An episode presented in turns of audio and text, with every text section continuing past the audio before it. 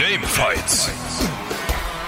In dieser Folge treffen aufeinander Sandro Kreitlow, Sebastian Tützak und Robin Schweiger.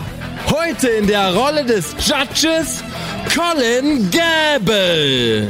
Let's get ready to rumble.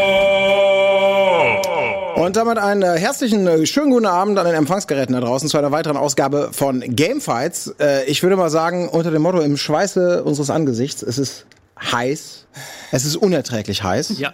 Es wird auch sicherlich heute sehr, sehr heiß hergehen, denn äh, Gamefights ist das Format bei uns, äh, bei dem es nicht nur um Energie geht, sondern auch um gute Argumente. Denn wir wollen rausfinden, wer von euch die besten Argumente hat und heute Abend hier als König vom Platze dackelt. Das Ganze läuft halt grob gesagt wie folgt ab. Wir haben euch ein paar Fragen gestellt, die ihr nach bestem Wissen und Gewissen beantwortet und ihr haltet damit quasi ein Plädoyer für eure Antwort. Das bedeutet, ihr werdet mit Argumenten versuchen, eure Antwort auf die Frage nach oben zu katapultieren und möglicherweise auch die Antworten der Konkurrenz ein wenig schlechter dastehen zu lassen. Ich bin heute Abend hier, um das Ganze dann zu beurteilen und ganz wichtig für euch nochmal und natürlich auch für alle Ersttäter da draußen.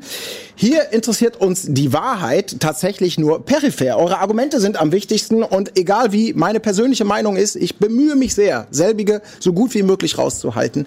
Eure Argumente sind gefragt, was ihr abzieht, das wird dann sportlich von mir beurteilt, egal ob es vielleicht totaler Bullshit war, egal ob ich selber anderer Meinung bin. Soweit erstmal verstanden. Bevor wir zu euch Teilnehmern kommen, es gibt natürlich noch weitere Menschen, die heute am Gelingen dieser Sendung äh, beteiligt sind. Äh, unter anderem unser fantastischer Faktenchecker. Und das ist heute niemand Geringeres als der gute Fabian.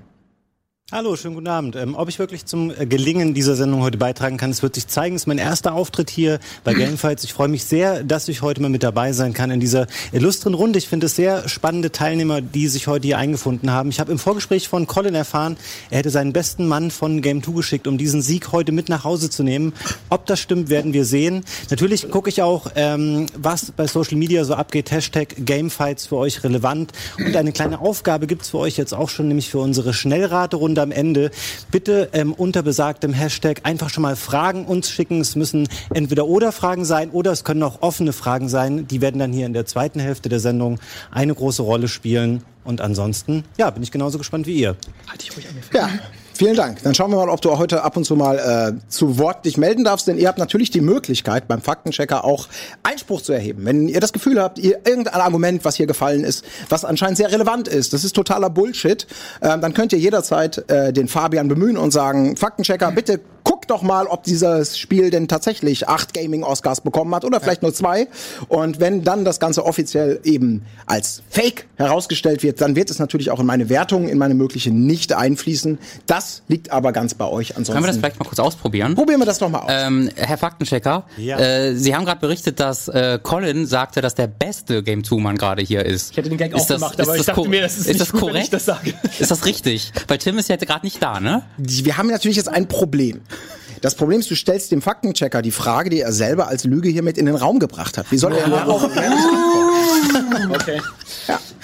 Also, dieser, dir. dieser verzweifelte Versuch von Herrn, Herrn Käufer da hinten, mir Parteilichkeit zu unterstellen, Wie hier den weise ich von mir. Ach so, Also, war ein Gast. nur ein Gag. Es Benehmen Sie sich mal. Von mir, Colin hat gar nichts gesagt in der So, Richtung. Ich wollte was- einfach ein bisschen was für Sebastians Selbstbewusstsein tun, aber wenn Colin das gerne Ich mag, ich mag ja auch Fabian. Fabian Okay. ist ein sehr sympathischer Mensch. Muss man ja mal sagen, Fabian ist ein guter. Du musst dich aber mit ihm gut stellen. Du musst dich nicht- Das ist mir Genau. bewusst, aber trotzdem kann ich ja sagen, dass Fabian guter ist. So. Ich finde es auch ganz schön, dass wir alle zum ersten Mal heute dabei sind. So. Jedenfalls. Also nicht, nicht Colin, aber äh, Fabian hat es ja auch schon erwähnt, aber auch Sebastian zum ersten Mal, Robin zum ersten Mal und ich auch direkt komm, zum ersten du, du Mal. so halb. Naja, du warst ich bin bei Filmfights. Du weißt, wie die gewesen. Scheiße funktioniert. Du bist sogar Redakteur von Sebastian, Game. Als ob das mir irgendeinen Vorteil Das ist doch Dieses alles Argument- ganz egal. Das ist doch alles ganz egal. Also nochmal fürs Protokoll. Wir haben heute Sandro zum ersten Mal da. Du bist normalerweise, wie du schon selber gesagt hast, ja hinter den Kulissen dieser Sendung tätig. Ja. Warst schon mal als Teilnehmer bei Filmfights, aber heute das erste Mal nicht irgendwie als Fragenersteller und Leiter dieser Sendung, sondern am Teilnehmertisch. Bist du sehr aufgeregt? Äh, es geht. Ich bin ähm, ja bei Filmfights dabei gewesen, hast du ja schon gesagt. Dadurch kann ich daraus ein bisschen was mitnehmen und aus den sechs vorangegangenen äh, Folgen, die wir bei, bei Gamefights schon hatten. Denn ich habe mir das genau angeguckt, wie man das hier so macht und wie man vor allem Colin überzeugt. Deswegen bringt es mir vielleicht ein bisschen Vorteile. äh, vielleicht auch nicht, vielleicht wird das einfach alles nicht so toll. Aber ey, ich bin da ganz froh, dass ihr beide auch dabei seid. Noch. noch mögen wir uns. Wir haben uns auch vorhin ein bisschen länger unterhalten und waren noch mal schön essen. ähm, Das letzte Mal. Ich glaube, das war auch jetzt war-. Ihr Ich glaube, wolltet das- Harmonie, ihr wolltet Harmonie, wir haben Genau. äh, Aber ich glaube, vielleicht war es das letzte Mal. Ja, ja, noch auf mag jeden ich Fall. euch. Mal gucken, was daraus wird heute. mit Robin. Robin Schweiger haben wir in dieser Runde ein Gesicht, den, den man natürlich kennt. Ja, Also in aber Sachen. Games-Berichterstattung kommt man an dir ja nicht vorbei. Ja. Ich meine, du hältst dein Gesicht in Kameras und Mikrofone. Also Ob von wollen bis, bis nicht. Ja. Nee, schön, dass du auf jeden Fall heute hier bist. Kam Das auch einer, wir haben ihn gar nicht eingeladen, er war plötzlich da. Er war plötzlich da und hat seinen Weg hingefunden. Ja, man Ähm, hält mich dann einfach nicht raus. Ich, ich fühle mich ehrlich gesagt ein bisschen angekettet, muss ich sagen. Ähm, weil als, als, ich- als ich die Einladung bekommen habe, dachte ich mir halt geil. Also ich komme halt vorbei und man darf ja fluchen hier, oder? Man darf auch mal äh, Herz, also ich würde jetzt nicht hart blutigen, ich würde einfach sagen, ich würde mein Gegenüber schon zerficken wollen. Wenn Würde ich- du das Gefühl hast, das könnte eine Strategie zum Sieg sein, darfst Das, du das das tun. wäre, aber das, naja, ursprünglich war das mein Plan. Jetzt habe ich allerdings das Problem, dass ich hier zwei Leute habe, mit denen- für die ich eine gewisse ja, Grundsympathie hege. vielleicht sollten ich wir mal ganz jetzt- dringend jetzt mal in kurz Werbung, das kann ja nicht sein. Nein, nein, nein, nein, ich würde ja, Was- wir jetzt, pass auf, es geht die ja noch weiter. klären. Es geht ja noch weiter. Es ist ja nicht so, dass, also eine Grundsympathie ist jetzt kein, also keine Freundschaft oder so, aber ich finde sie halt nicht komplett scheiße. Und mein Plan war eigentlich, dass die Wow. beiden sich Ich- halt ich nie liebe dich wieder, auch. mein Plan war eigentlich, dass die beiden sich halt nie wieder in diesen Büros blicken lassen Ja. können nach dieser Sendung. Ähm, deswegen muss ich jetzt gucken, will ich das quasi, deren Karrieren zerstören oder meine Karriere damit zerstören, indem ich jetzt nicht meine kompletten Fähigkeiten äh, auslebe. Äh, Ich habe nur einen Tipp an dich. Pass auf, jetzt kommt der einzige vorbereitete Bitte. Gag heute Abend. Robin, Ja. heute solltest du natürlich deinem Nachnamen nicht alle Ehre machen, so, ja. denn hier geht es um Argumente. Das war ein sehr guter Schön. Gag. Das war ein sehr guter Gag. Basiert auf einem phonetischen, einer phonetischen Ähnlichkeit, bevor die Klugscheißer kommen. Ich bin mir durchaus. So, Sebastian, wir haben viel über dich geredet, von dir aber noch wenig gehört. Bist du der beste Mitarbeiter? Hast du große Chancen? Wie, wie sehr magst du die Runde? Colin, du, du kennst mich ja jetzt ein bisschen, ich übe mich in Bescheidenheit. Ja, ich bin, ich bin zurückhaltend, freundlich, zuvorkommend. Alles, was aber, man für Gamefights braucht. Aber wenn es dann um die Sache geht, ja, dann fick ich auch zurück. Von dem her, I know, I know. Wenn Lass- es um lass- die lass Sache geht, dann ficke ich zurück. komm. Ah, ficke ich zu. Okay, fantastisch. Es wird hochgradig spannend. Wir haben mehrere Runden, die hier gespielt werden. Brauche ich euch nicht alles erklären. Das ergibt sich gleich auf dem Weg. Wir machen jetzt eine ganz kurze Werbepause und dann sind wir da mit der ersten Runde und der ersten Frage von Gamefights. Bis gleich. Gamefights. Boah, ich habe mich gerade selber gesehen. Alter Verwalter, ich muss doch noch mal aufs Klo rennen. Das ist So. Albtraum. Ah, ich bin fast runter. Wahnsinn. Und wir haben, wir haben gerade gerade Pause. Also es ist wirklich, die Hitze ist schlimm. Deswegen habe ich Notizzettel, um mir möglicherweise wichtige Argumente aufzuschreiben, die ich mir nicht merken kann. Ihr Lieben, ganz kurz zur Abfolge. Wir spielen jetzt vier Runden nacheinander. Davon sind die ersten drei Runden klassische Fragen, auf die ihr euch mit einer jeweiligen Antwort vorbereitet habt. In der vierten Runde geht es um einen Pitch. Da haltet ihr einen Pitch zu dem Thema der Wahl. Sollte danach nicht einer von euch ausgeschieden sein, kommt eine fünfte Runde mit Stechen, denn dann entscheidet sich, welche zwei von euch als Finalpaarung sozusagen in die letzte Runde reinziehen und da geht's noch mal richtig timingmäßig zur Sache. Jetzt habt ihr ein bisschen mehr Zeit. Wir starten jetzt in einer festgelegten Reihenfolge. Jeder der Teilnehmer hat jetzt erstmal eine Minute Zeit, seine Antwort sozusagen hier vorzustellen, in den wichtigsten Punkten darzustellen. Danach geht's in eine offene Runde über, in der ihr miteinander diskutieren dürft. Hier werde ich wirklich nur eingreifen, wenn ich das Gefühl habe, es dreht sich vielleicht extrem im Kreis oder ja, muss man mal ein bisschen Energie vom, äh, vom Topf nehmen oder jemand wird hier komplett äh, gar nicht gehört. Dann würde ich mir das Recht aussprechen, hier vielleicht mal einzugreifen. Ansonsten liegt es komplett bei euch, in diesen sechs Minuten einfach wild rumzudiskutieren. Okay? Fantastisch. Dann würde ich sagen, wir starten mit Runde 1. Und in der ersten Runde ist Sandro derjenige, der anfangen darf. Und die Frage, die wir im Vorfeld gestellt haben, ist folgende. Wer ist der übersexualisierteste Videospielcharakter? Sandro. Der erste Name, der mir sofort eingefallen ist, wenn ich äh, an übersexualisiert im männlichen Sinne gedacht habe, äh, war Dante aus der Devil May Cry Reihe. Und ich rede nicht von dem DMC Dante äh, von Ninja Theory, sondern wirklich der Haupt-Dante, den wir aus den vier und bald fünf Teilen kennen. Denn seine ganze Art, dieses coole, das Aussehen, dieses Ass-Kicking führt dazu, dass Dante unglaublich sexualisiert dargestellt ist. Und ich mache das mal anhand einer Szene fest, die sehen wir nämlich auch gerade. Das ist das Intro von Devil May Cry 3. Äh, das Telefon klingelt, er kommt oberkörperfrei rein, tritt den Stuhl in die Luft, setzt sich hin, lehnt das Angebot am Telefon ab, was da kommt, ähm, will seine Pizza eigentlich essen, ein, Tür, ein Typ kommt an der Tür und als er die Pizza essen will, wird er scheinbar getötet, dann allerdings schlägt er erstmal in die Jukebox, weil er auf geile Mucke steht und harte Mucke haben will, äh, steht super gut da, dann geht die Action los und er ist oberkörperfrei und haut einfach jedem aufs Maul. Am Ende ist das ganze Büro im Arsch, Dante ist der Babo, ähm, Dann nimmt er sich diesen Lederumhang auch noch zum Schluss und das Spiel geht dann erst so richtig los. Nicht nur optisch, das ist nämlich das Wichtigste, nicht nur optisch ist Dante ähm, sexualisiert, er hat den perfekten Body, hautenge Outfits, sondern auch in dem Sinne charakterisiert. Er muss immer die derbsten Motherfucker-Moves und Sprüche haben. Leute, das ist purer Sex. Purer Sex ist Dante aus Devil May Cry für den äh, guten Sandro. Fantastisch. Äh, Sebastian, du bist als nächster dran. Und auch für dich noch einmal die Frage, wer ist deiner Meinung nach der übersexualisierteste männliche Videospielcharakter? Ja, man muss dazu sagen, es ist gar nicht so leicht zu beantworten, finde ich. Da gibt es auf der anderen Geschlechtsseite bestimmt mehr Beispiele für äh, Übersexualisierung. Aber ich habe mich für Duke Nukem entschieden. Er steht für die pure Männlichkeit. Er ist ein, ein Muskelberg, durchtrainiert noch und nöcher, ähm, gibt sich auch relativ äh, freizügig, äh, trägt ja immer dieses ähm, sehr, sehr bekannte, äh, einfach nur ein Unterhemd quasi. Er hat halt seinen Look und ist halt dabei immer badass und super cool. Ähm, was aber auch noch wichtig ist, nicht nur, dass er halt ein Abziehbild der puren Männlichkeit ist, sondern er geht auch sehr, sehr offensiv und sehr offen mit seiner Sexualität um. Also er macht daraus keine, keine, er hält sich nicht bedeckt, was das angeht. Er ist auch in Spielen durchaus aktiv äh, am äh, Akten beteiligt und äh, hält damit nicht zurück.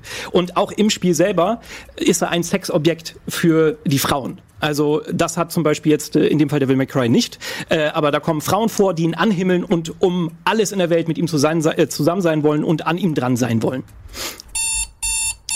Vielen Dank. Duke Nukem, ein Abziehbild der Männlichkeit. Ja, Robin, äh, der Gast im Raum darf als Dritter auf die Frage antworten. Wer ist der übersexualisierteste männliche Videospielcharakter? Mir ist da tatsächlich äh, sofort ein Charakter in den Sinn gekommen. Und zwar ein Charakter, den man ausschließlich kennt, weil er übersexualisiert ist. Und zwar ist das Woll aus Möbius Final Fantasy. Wenn ihr dieses Spiel kennt, dann werdet ihr das ausschließlich kennen, weil es einen Reveal-Trailer gab für dieses Spiel und ein paar Screenshots. Und da waren Leute so entsetzt davon, dass dieser männliche Hauptcharakter so viel Haut zeigt und so sexy gekleidet war in hautengen Lederklamotten, die aber auch sehr viel Taille, sehr viel Hüfte, sehr viel Rücken, der komplette Rücken war frei gezeigt haben, dass tatsächlich Square Enix anschließend das Kostüm, eines der Kostüme dieses Hauptcharakters, so verändert hat, dass er mehr Haut zeigt. Er, ist, er war quasi ein männlicher Hauptcharakter, der mal zur Abwechslung genauso gekleidet war, wie all die weiblichen Hauptcharaktere in Final Fantasy. Und Leute sind kollektiv ausgerastet. Und das ist so ziemlich der einzige männliche Hauptcharakter, an den ich mich in der Videospielgeschichte erinnern kann, wo tatsächlich so eine Masse von Leuten gesagt hat, das ist mir jetzt zu sexy. Da weiß ich nicht, wie ich als Mann damit klarkommen soll, dass Square Enix direkt panisch gesagt hat, oh nee, dann gucken wir lieber wieder ein bisschen zu Vanille. Fantastisch. Ich muss sagen, es sind drei sehr, sehr spannende Picks. Ähm, ist ein reichhaltiges Feld. Ihr habt euch echt spannende Picks ausgesucht. Und jetzt bin ich ja mal sehr gespannt, wie ihr in der offenen Runde ja, versucht, noch ein paar Punkte gut zu machen oder Argumente auszuteilen. In diesem Sinne würde ich sagen, die Arena ist eröffnet. Sollen wir, also- sollen wir, jetzt mal, sollen wir Sandro, sollen wir zwei kurz Duke Nukem einfach rauskicken, dass wir zwei unsere Gleich, gleich können? verbünden, das ist natürlich schwach. Nee, es hat Das nichts mit Verbünden zu tun. Ich habe einfach das Gefühl, wir haben halt hier zwei Kandidaten, die übersex oder die zumindest sexualisiert werden. Und wir haben Duke Nukem, der dann seine Zeit damit verbringt, Brustwände zu schlagen und Blowjobs zu bekommen und 55.000 übersexualisierte Frauen in jedem Spiel zu treffen, aber zu keiner Sekunde jemals als Begierde, als Objekt der Begierde dargestellt wird. Keine Spielerin und kein Natürlich Spieler. wird er zu jeder Nein, Zeit angehimmelt. Das, das also Ding es ist, ist er, ja, ist, er ist abschreckend, ist Fakt. Natürlich hast du auch Natürlich argumentiert, ist er- du, Moment, du hast auch argumentiert, im Spiel wird er angehimmelt von Frauen, aber es geht ja auch nicht darum bei der Frage, es geht darum, wie so Real-Life-Frauen darauf reagieren würden. Und ich, ich habe jetzt nicht würd- jede Frau gefragt, aber ich kann mir Nein. vorstellen, dass es durchaus Leute gibt, die auch auf diesen Ja, Typ Mann Alter, stehen. ne, weil das ist so es ist halt, es Das ist ist ein halt Faktencheck. Sucht mir eine Frau, die Nukem sexy findet. Naja, aber es ist halt eine subjektive Empfindung, wo ich jetzt nicht sagen würde, okay, nur weil er halt der muskulösere und der Typ mit Bürstenschnitt ist, heißt das nicht, dass er nicht auch ein Sexobjekt sein kann. Das- es das ist ist es ja natürlich, der, der Unterschied dazu ist halt nur, dass er natürlich auch selber noch so eine gewisse sexistische Aura ausstrahlt. Das macht es natürlich ein bisschen schwerer, ihn als sexualisierten Charakter zu akzeptieren. Aber es heißt nicht, dass er nicht trotzdem sexualisiert ist in diesem Spiel. Er kann natürlich auf, auf trotz oder wie, vielleicht sogar wegen seines Aussehens sexualisiert sein, aber das Spiel sexualisiert ihn de facto halt niemals. Also zu keiner Sekunde gibt es in diesem Spiel eine Szene oder in diesen Spielen eine Szene, wo die Kamera irgendwie über seinen Körper so fährt, dass du als Spieler sagen sollst, das finde ich Mal, eigentlich wenn er in den ziemlich Spiegel attraktiv. und sagt, hm, die looking good. Genau, aber du er als Spieler, du, auch. genau, aber das ist ein Witz. Das ist die Sache, die das Spiel soll ja lustig ja- sein. ja du sollst sein. über den lachen, was, ja was sein. für ein absolut bemitleidenswerter Pringel das ist. Ich glaube, hattet ihr nicht sogar mal in Gamefights die Diskussion, wie man Duke Nukem irgendwie modern Cool- wieder cool mal machen cool kann, machen könnte? Ja, der ist einfach so ein, das ist einfach so ein Pringel, mit dem niemand was zu tun haben will, dass nur man er darüber reden muss. Aber der ist, Das zu ist quasi keiner Sekunde das ist alles. Ironie, das ist quasi fast schon Sarkasmus. Also diese Figur basiert quasi schon auf Sarkasmus und das ist einfach komplett überspitzt.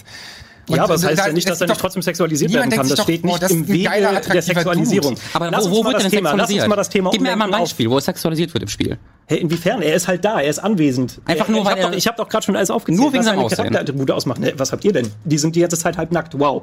Das ist euer Grund, weshalb er sexualisiert wird. Wollen Also es ist, ist genau das Gleiche. Deshalb lass mich gerne, kurz, ja. lass mich Das kurz an ist- Devil May Cry anknüpfen. Ja, Ja, kannst du gerne Es geht um die Frage, wer ist der übersexualisierteste Charakter? Und da kannst du mir nicht jemanden nennen, der in zwei Teilen von diesen vieren, die du jetzt gerade genannt hast, eigentlich überhaupt nicht sexualisiert ist. In den ersten und im zweiten ist er halt ein zugeknöpfter Dämonenjäger, ein älterer In Dämonenjäger.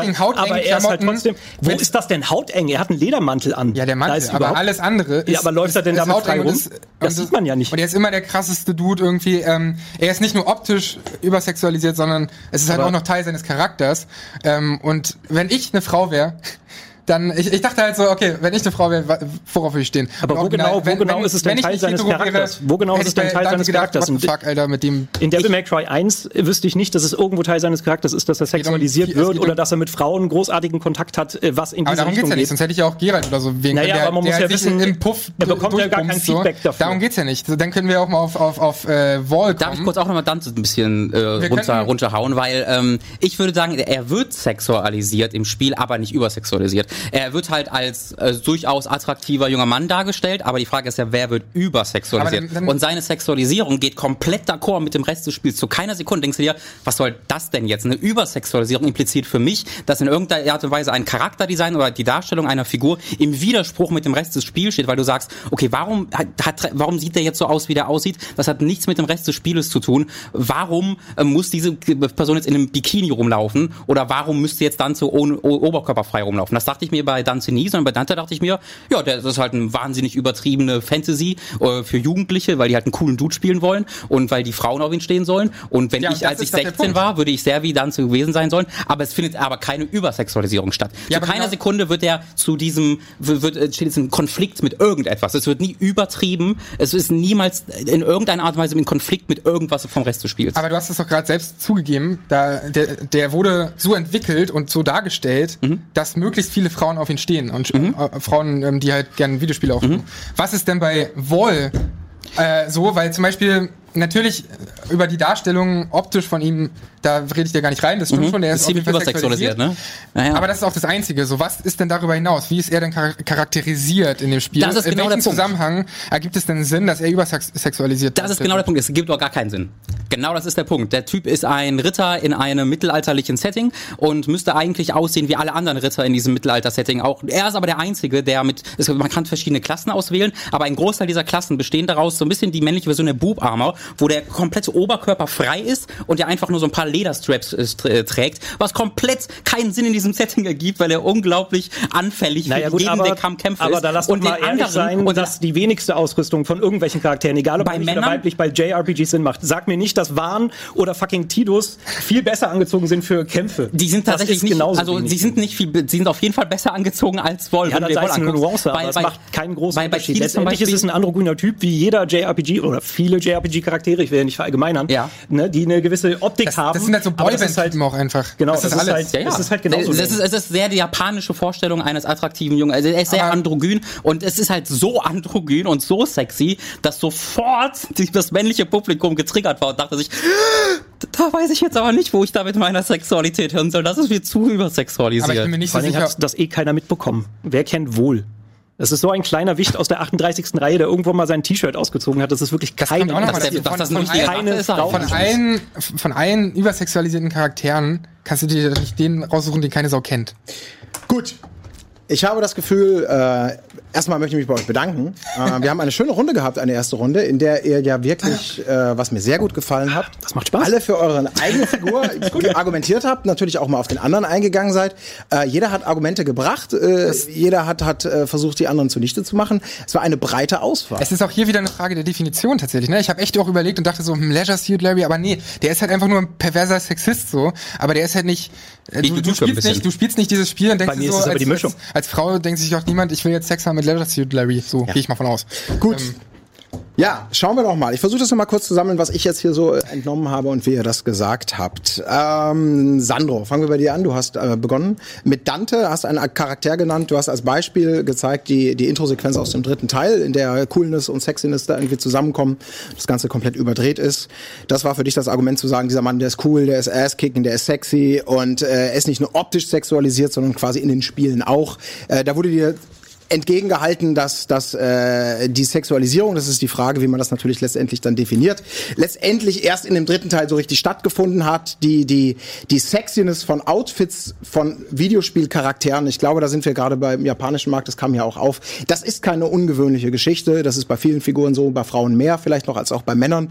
Ich glaube, es ist ein normales Ziel und deswegen eint das bei eurer Antworten auch ein wenig, dass Publisher natürlich darauf setzen, attraktive Figuren zu schaffen. Das wurde ja auch genannt. Äh, der Unterschied allerdings bei dir war, dass wir hier eine Figur, du hast eine Figur rausgenommen, die vielleicht nicht die bekannteste ist, aber die quasi vielleicht im Jahr 2016, glaube ich, oder wann, wann dieser Shitstorm glaube schon, kam. ja. Genau. Zu einem Zeitpunkt in einer übertriebenen Art und Weise all das in sich vereint hat, übertriebene unnötige Sexiness in der Optik in einer Figur, für die das überhaupt gar keinen Sinn ergibt.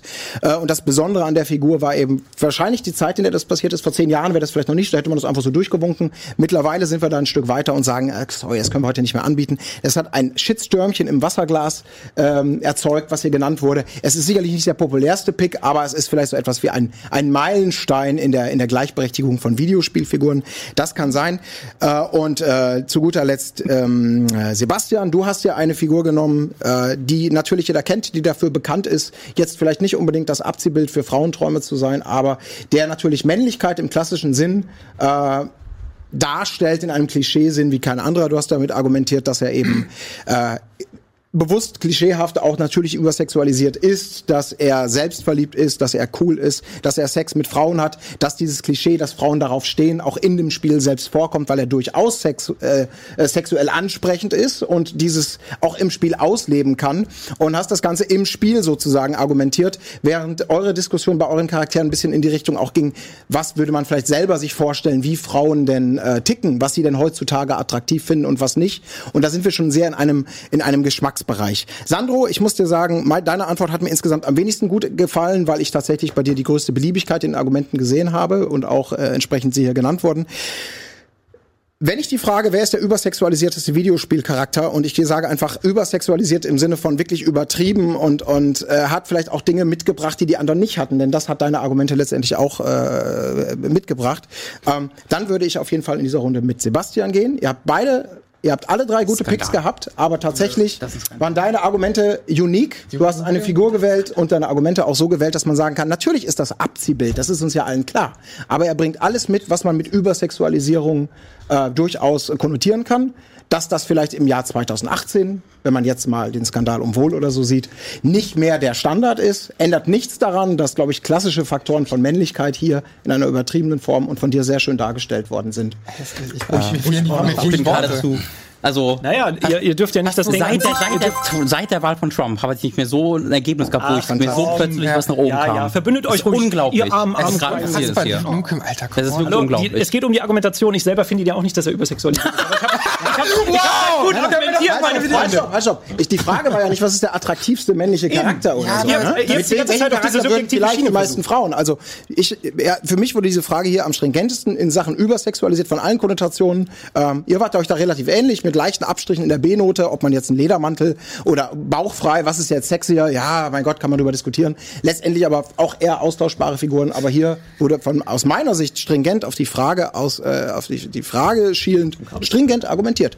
Das ist zumindest meine Meinung und damit geht der erste Punkt an Sebastian. Aber Fabian, Was sagst du, beziehungsweise was sagt denn die Community? Typischer Game erste Runde. 2-Bonus hier schon in der ersten Runde. Ich bewerte natürlich jetzt nicht die Qualität der Argumente, die hier gebracht wurden als Faktenchecker, aber ich sag mal, ich bin nicht überrascht von dem, ähm, wie auf Twitter abgestimmt wurde. Wir können uns ja einmal das Voting angucken. Wir sehen hier, Duke Nukem ist sofort, als das Freunde. Voting losging, so nach oben geschossen, stand zeitweise so um die 70 Prozent. Bei Woll war es so, dass wir wirklich, ich hier glaube ich eine Minute saßen und es stand einfach bei 0 Prozent. Weil niemand dafür gewotet hat. Von daher muss ich sagen, ähm, da hast du noch gut äh, über Argumente dann Punkte holen können. Man hat hier natürlich aber auch einen klassischen Fall, jetzt unabhängig von der Qualität der Argumente. Duke Nukem kennt einfach jeder und weiß sofort, ähm, was verbindet man mit diesem Charakter. Und ich glaube auch, dass hier ein bisschen es schwer war, weil Woll einfach ein sehr unbekannter Charakter tatsächlich ist. Und deswegen ganz klar auch der Chat der Meinung, Duke Nukem war hier der Sieger oder die beste Antwort. Ja, vielen Dank, lieber Fabian. Äh, das hat uns doch hier alle ein wenig erhellt. Aber ist natürlich richtig. Letztendlich sind bei, bei solchen Abstimmungen, ähm, jeder von euch da draußen ist ja eine von diesen Stimmen und jeder hat seine eigene Begründung zu sagen, ich gebe meine Stimme für X, Y oder Z ab. Das natürlich dann hier so Streuverluste wie ist am bekanntesten, kenne ich nicht, äh, ist am naheliegendsten auf den ersten Blick. Das sind alles Sachen, die natürlich mit einberechnet werden müssen. Freue mich trotzdem insgeheim, dass der Chat mit mir geht. Und damit geht dieser Punkt an dich. Aber ihr habt ja noch alle Möglichkeiten offen. Und ich Ja. wüsste ganz genau, Sandro, wenn ich dir den Punkt grad so hätte, Robin die gleiche Litanei Ich bin abgelassen. so, nee, nee, nee, nee. Und Dann haben wenn sie er ja voll. Aber dann Duke Nukem, beide gegen mich verbündet. also Duke Nukem, ist ja neben Kratos so. Duke Nukem habe ich nicht mal in meinem Pool. Ich hab gelacht. Es Ich- auch ich hab nicht meine Mutter nicht angerufen zu Hause. Lasst an mich euch erhellen. gehabt. Lasst Ich mich noch- euch erhellen. Ich habe noch an Gar Gera, über Gera nachgedacht und so, aber nie über Duke Nukem. Lasst Alter. euch nicht runterziehen vom Ergebnis der ersten Runde, gegebenenfalls vielleicht beflügeln Genau, für holt die die weiteren raus für die Ergebnisse. nächste Runde. Ich hatte gedacht, das wäre meine stärkste Runde, verdammt. Ich habe ein Problem. Genau, wir starten nämlich mit Runde 2 und der zweiten Frage. Und hier wird jetzt Sebastian den Reigen eröffnet, danach folgt äh, Robin und dann ist der Sandro dran. Die Frage, die wir euch gestellt haben, lautet wie folgt. Welcher Videospielcharakter verdient ein Comeback? Sebastian. Ja, ich habe mir da äh, viele Gedanken zu gemacht und wollte nicht so das Off- Offensichtlichste nehmen, habe lange drüber nachgedacht, so ein bisschen äh, auch Indie äh, und äh, Sachen, die man halt einfach nicht so kennt. Und dann dachte ich mir so, hey, Sebastian, nimm doch mal Gordon Freeman. Weil Gordon Freeman, sind wir mal ehrlich, ist einfach derjenige, der am allermeisten Comeback verdient hat. Alle Leute wünschen es sich, dass er zurückkommt. Er hat eine nicht abgeschlossene Geschichte, was es einfach forciert, dass er zurückkommen muss. Er muss diese Geschichte abschließen. Es ist einfach sehr unbefriedigend für sehr viele Leute da draußen, was man ja auch daran sieht, dass er halt unwahrscheinlich viele Memes und äh, das schon fast ein Internetphänomen ist, dass sich Leute äh, hoffen, dass er zurückkommt. So, jetzt muss ich mal ganz kurz meine Notizen checken. Tu das. Du hast ja Gordon noch Freeman. 23 Sekunden. Man muss nämlich auch dazu sagen, dass er, er hat Dinge anders gemacht. Er ist nicht der klassische Ego-Shooter-Charakter oder Held, sondern ist derjenige, der alles ein bisschen anders gemacht hat. Er hat eine Gravity Gun statt einer normalen Waffe gehabt. Er, ähm, äh, jetzt habe ich schon fast alles gesagt. Ähm, er ist vielleicht, äh, ich weiß nämlich genau, dass dieses Argument gleich kommen wird. Er ist vielleicht stumm und nicht der Charakterstärkste, aber er ist untrennbar mit der Marke Half-Life verbunden. Fantastisch. Gordon Freeman aus Half-Life ist Sebastians Antwort. Und jetzt Ich mal hören erstmal wir... auf meine Notizen geguckt. Ja, ist, ihr habt doch gleich noch ganz viel Zeit, aber ich, ich kenne das Gefühl. Ich habe da auch schon gesessen. Robin, Hallo. deiner Meinung nach, welcher Videospielcharakter verdient ein Comeback? Ich würde mich sehr über ein äh, Comeback des Prinzen aus der Prince of Persia Trilogie, namentlich Sands of Time äh, bis äh, Two Thrones äh, freuen. Und zwar, weil der Prinz tatsächlich, obwohl er keinen Namen hat, sondern einfach nur als Prinz bekannt ist, ein unfassbar vielschichtiger, toller, interessanter Charakter ist, wo ich mich mega damals mit dieser Geschichte identifiziert habe. Und es ist eine richtige Coming-of-Age-Geschichte. Er startet als dieser sehr, ähm, sehr, sehr gierige Prinz, der einfach nur Schätze sucht. Und in, bei Two Thrones ist er im Grunde äh, ja vom Prinzen zum König gewachsen, hat mit Farah eine, eine, ja, eine Prinzessin, die aber auch über diese Rolle hinaus wächst, stark gefunden, äh, eine, eben eine ihm ebenbürtigen Charakter. Und dann ähm, ist es vor ja, über zehn Jahren irgendwann einfach totgelaufen und äh, dann wurde mit so anderen Reboots nochmal versucht, wir können, was wissen nicht genau, was wir mit Pistol Persia machen sollen. Was wir brauchen, ist eine Fortführung des Prinzen, den wir kennen, zehn Jahre später, die Zeit ist dort vorangegangen. Er ist ein äh, König mittlerweile, er ist der King of Persia. Farah ist da ihr Sidekick. Farah kommt mit allem mit, was er macht. Und da können wir dann eine komplett andere Geschichte erzählen, nicht mehr Coming of Age, sondern wie er eben regiert tatsächlich und mit dieser Verantwortung umgehen muss. Vielen Dank. Fast ein Pitch. Das war eine, ja, ja, du hast eine konkrete Vorstellung von einem Comeback, das du dir erwünscht, weil du meinst, er hat es verdient. Aber Sandros Antwort haben wir natürlich noch nicht gehört. Welcher Charakter hat deiner Meinung nach das Comeback denn am meisten verdient? Ich habe darüber nachgedacht, welcher Charakter am meisten Potenzial bieten würde für neue äh, Spiele. Und das ist bei mir Kane aus Legacy of Kane. Äh, kennen vielleicht nicht allzu viele, aber erstmal zur Welt. Sie bietet unglaublich viel ähm, Substanz. Es ist ein sehr visuell starkes Design. Es hat ein eigenständiges Game Design, ist einzigartig und ist ein fiktives Universum, was es so selten gab, mit einer philosophischen Geschichte und tiefgründigen Charakteren. Allen voran eben der namensgebende Kane, der ein Vampirfürst ist und mehr oder weniger äh, ein Anti-Held und kein klassischer Protagonist. Zum Charakter, er ist ähm, getrieben, und das sehen wir auch in dieser Szene, von Eifersucht, da Raziel eine neue Entwicklungsstufe vor ihm äh, erreicht hat. Raziel ist einer von sechs Handlanger mehr oder weniger Kanes. Ähm, deswegen war Kane da ein bisschen sauer, dass er halt vorher seine Metamorphose erreicht hat. Ähm, wirft Raziel deswegen in den Seelenstrudel und dann geht es unter anderem um Zeit und Sein eines Vampirs. Oh fuck, ich habe nicht mehr so viel Zeit. Äh, unter anderem gab es schon zehn Spiele rund um Legacy of Kane, die gecancelt wurden, aber nicht, weil sie schlechte Ideen hatten, sondern weil es habe ich oftmals gelesen, zu schwierig ist zu entwickeln und man viel zu viel machen kann aus dieser Welt und aus diesem Charakter. Aha. 60 Sekunden ist ja gar nichts. Ich äh, führe das gleich noch weiter. Ihr habt alle Möglichkeiten, denn eure sechs Minuten laufen jetzt. Ich versuche, ich sage noch einmal die Frage und auch vielleicht um den Fokus, wie ich es hier auf jeden Fall verstehe, äh, Videospielcharakter, der ein Comeback verdient. Ihr habt alle drei tolle Charaktere genannt, aber natürlich ist es auch wirklich spannend, möchte ich es gerne von euch hören, warum denn diese Figur es wirklich verdient. Weil es gibt viele Figuren, die wir lieben und viele Figuren, die wir, glaube ich, alle noch mal sehen wollen würden. Aber unter dem Comeback-Gesichtspunkt würde ich mich freuen, jetzt noch ein paar Argumente für eure Picks zu hören. Ich will erstmal noch kurz erklären, warum, weil das ist vielleicht auch ein anderes Punkt, warum Wir haben nicht so viel Kane- Zeit. Du warum kannst jetzt nicht die Geschichte zu nee, Ende warum erzählen. Kane, Was warum, ist passiert? Warum Solo Kane und nicht Raziel, weil äh, Raziel ist ja ab dem zweiten Teil quasi der Protagonist. Ähm, aber das zeigt einfach aus, dass auch dass aus diesem Charakter Kane, der ja der, die titelgebende Figur ist, dass daraus auch mehrere andere Figuren entstehen können, so wie auch bei Raziel, der entstanden ist. Ähm, jegliche Geschichte in diesem Universum baut halt auf Kane auf. Und das ist halt der große Punkt. Und in dieser Welt könntest du daraus unendlich viele Geschichten quasi spinnen. Ähm, irgendwann haben sie leider Aber Geschichten keine. kannst du aus allem spinnen. Du kannst halt auch Half-Life 3 endlich machen. Weißt du? Also das Ja, ist aber das ist ja Argument. super lame, ey. Also ohne Scheiß, Gordon Freeman. ja, vielleicht ist es niemand, lame, aber es hat trotzdem alle Argumente auf seiner Seite. Aber Gordon Freeman, also ich weiß nicht, wie du es siehst, Robin, aber Gordon, also. Genau, verbünde dich noch Nein, mal. aber das Ding ist halt, bei Half-Life natürlich würde jeder sich freuen über Half-Life 3, aber Lass mich- freuen lass sich nicht mich drüber, mal- weil, weil man denkt, okay, da wird so eine tiefgründige Geschichte äh, rebootet ähm, oder neu erzählt, wie jetzt mit Kratos passiert ist oder sowas. Alle sowas Möglichkeiten, kann ich mir eher bei einem Kane Du kannst mir vorstellen. nicht erzählen, dass in Half-Life die Geschichte dich nicht auch gepackt Die hat. Geschichte ist mega wichtig, Ja. Gordon Freeman aber nicht. Ähm, du, Ja, alle, ich schon. äh, Du kannst dir kein Half-Life ohne Gordon Freeman Also vorstellen. Half-Life 2 ist mein absolutes Lieblingsspiel.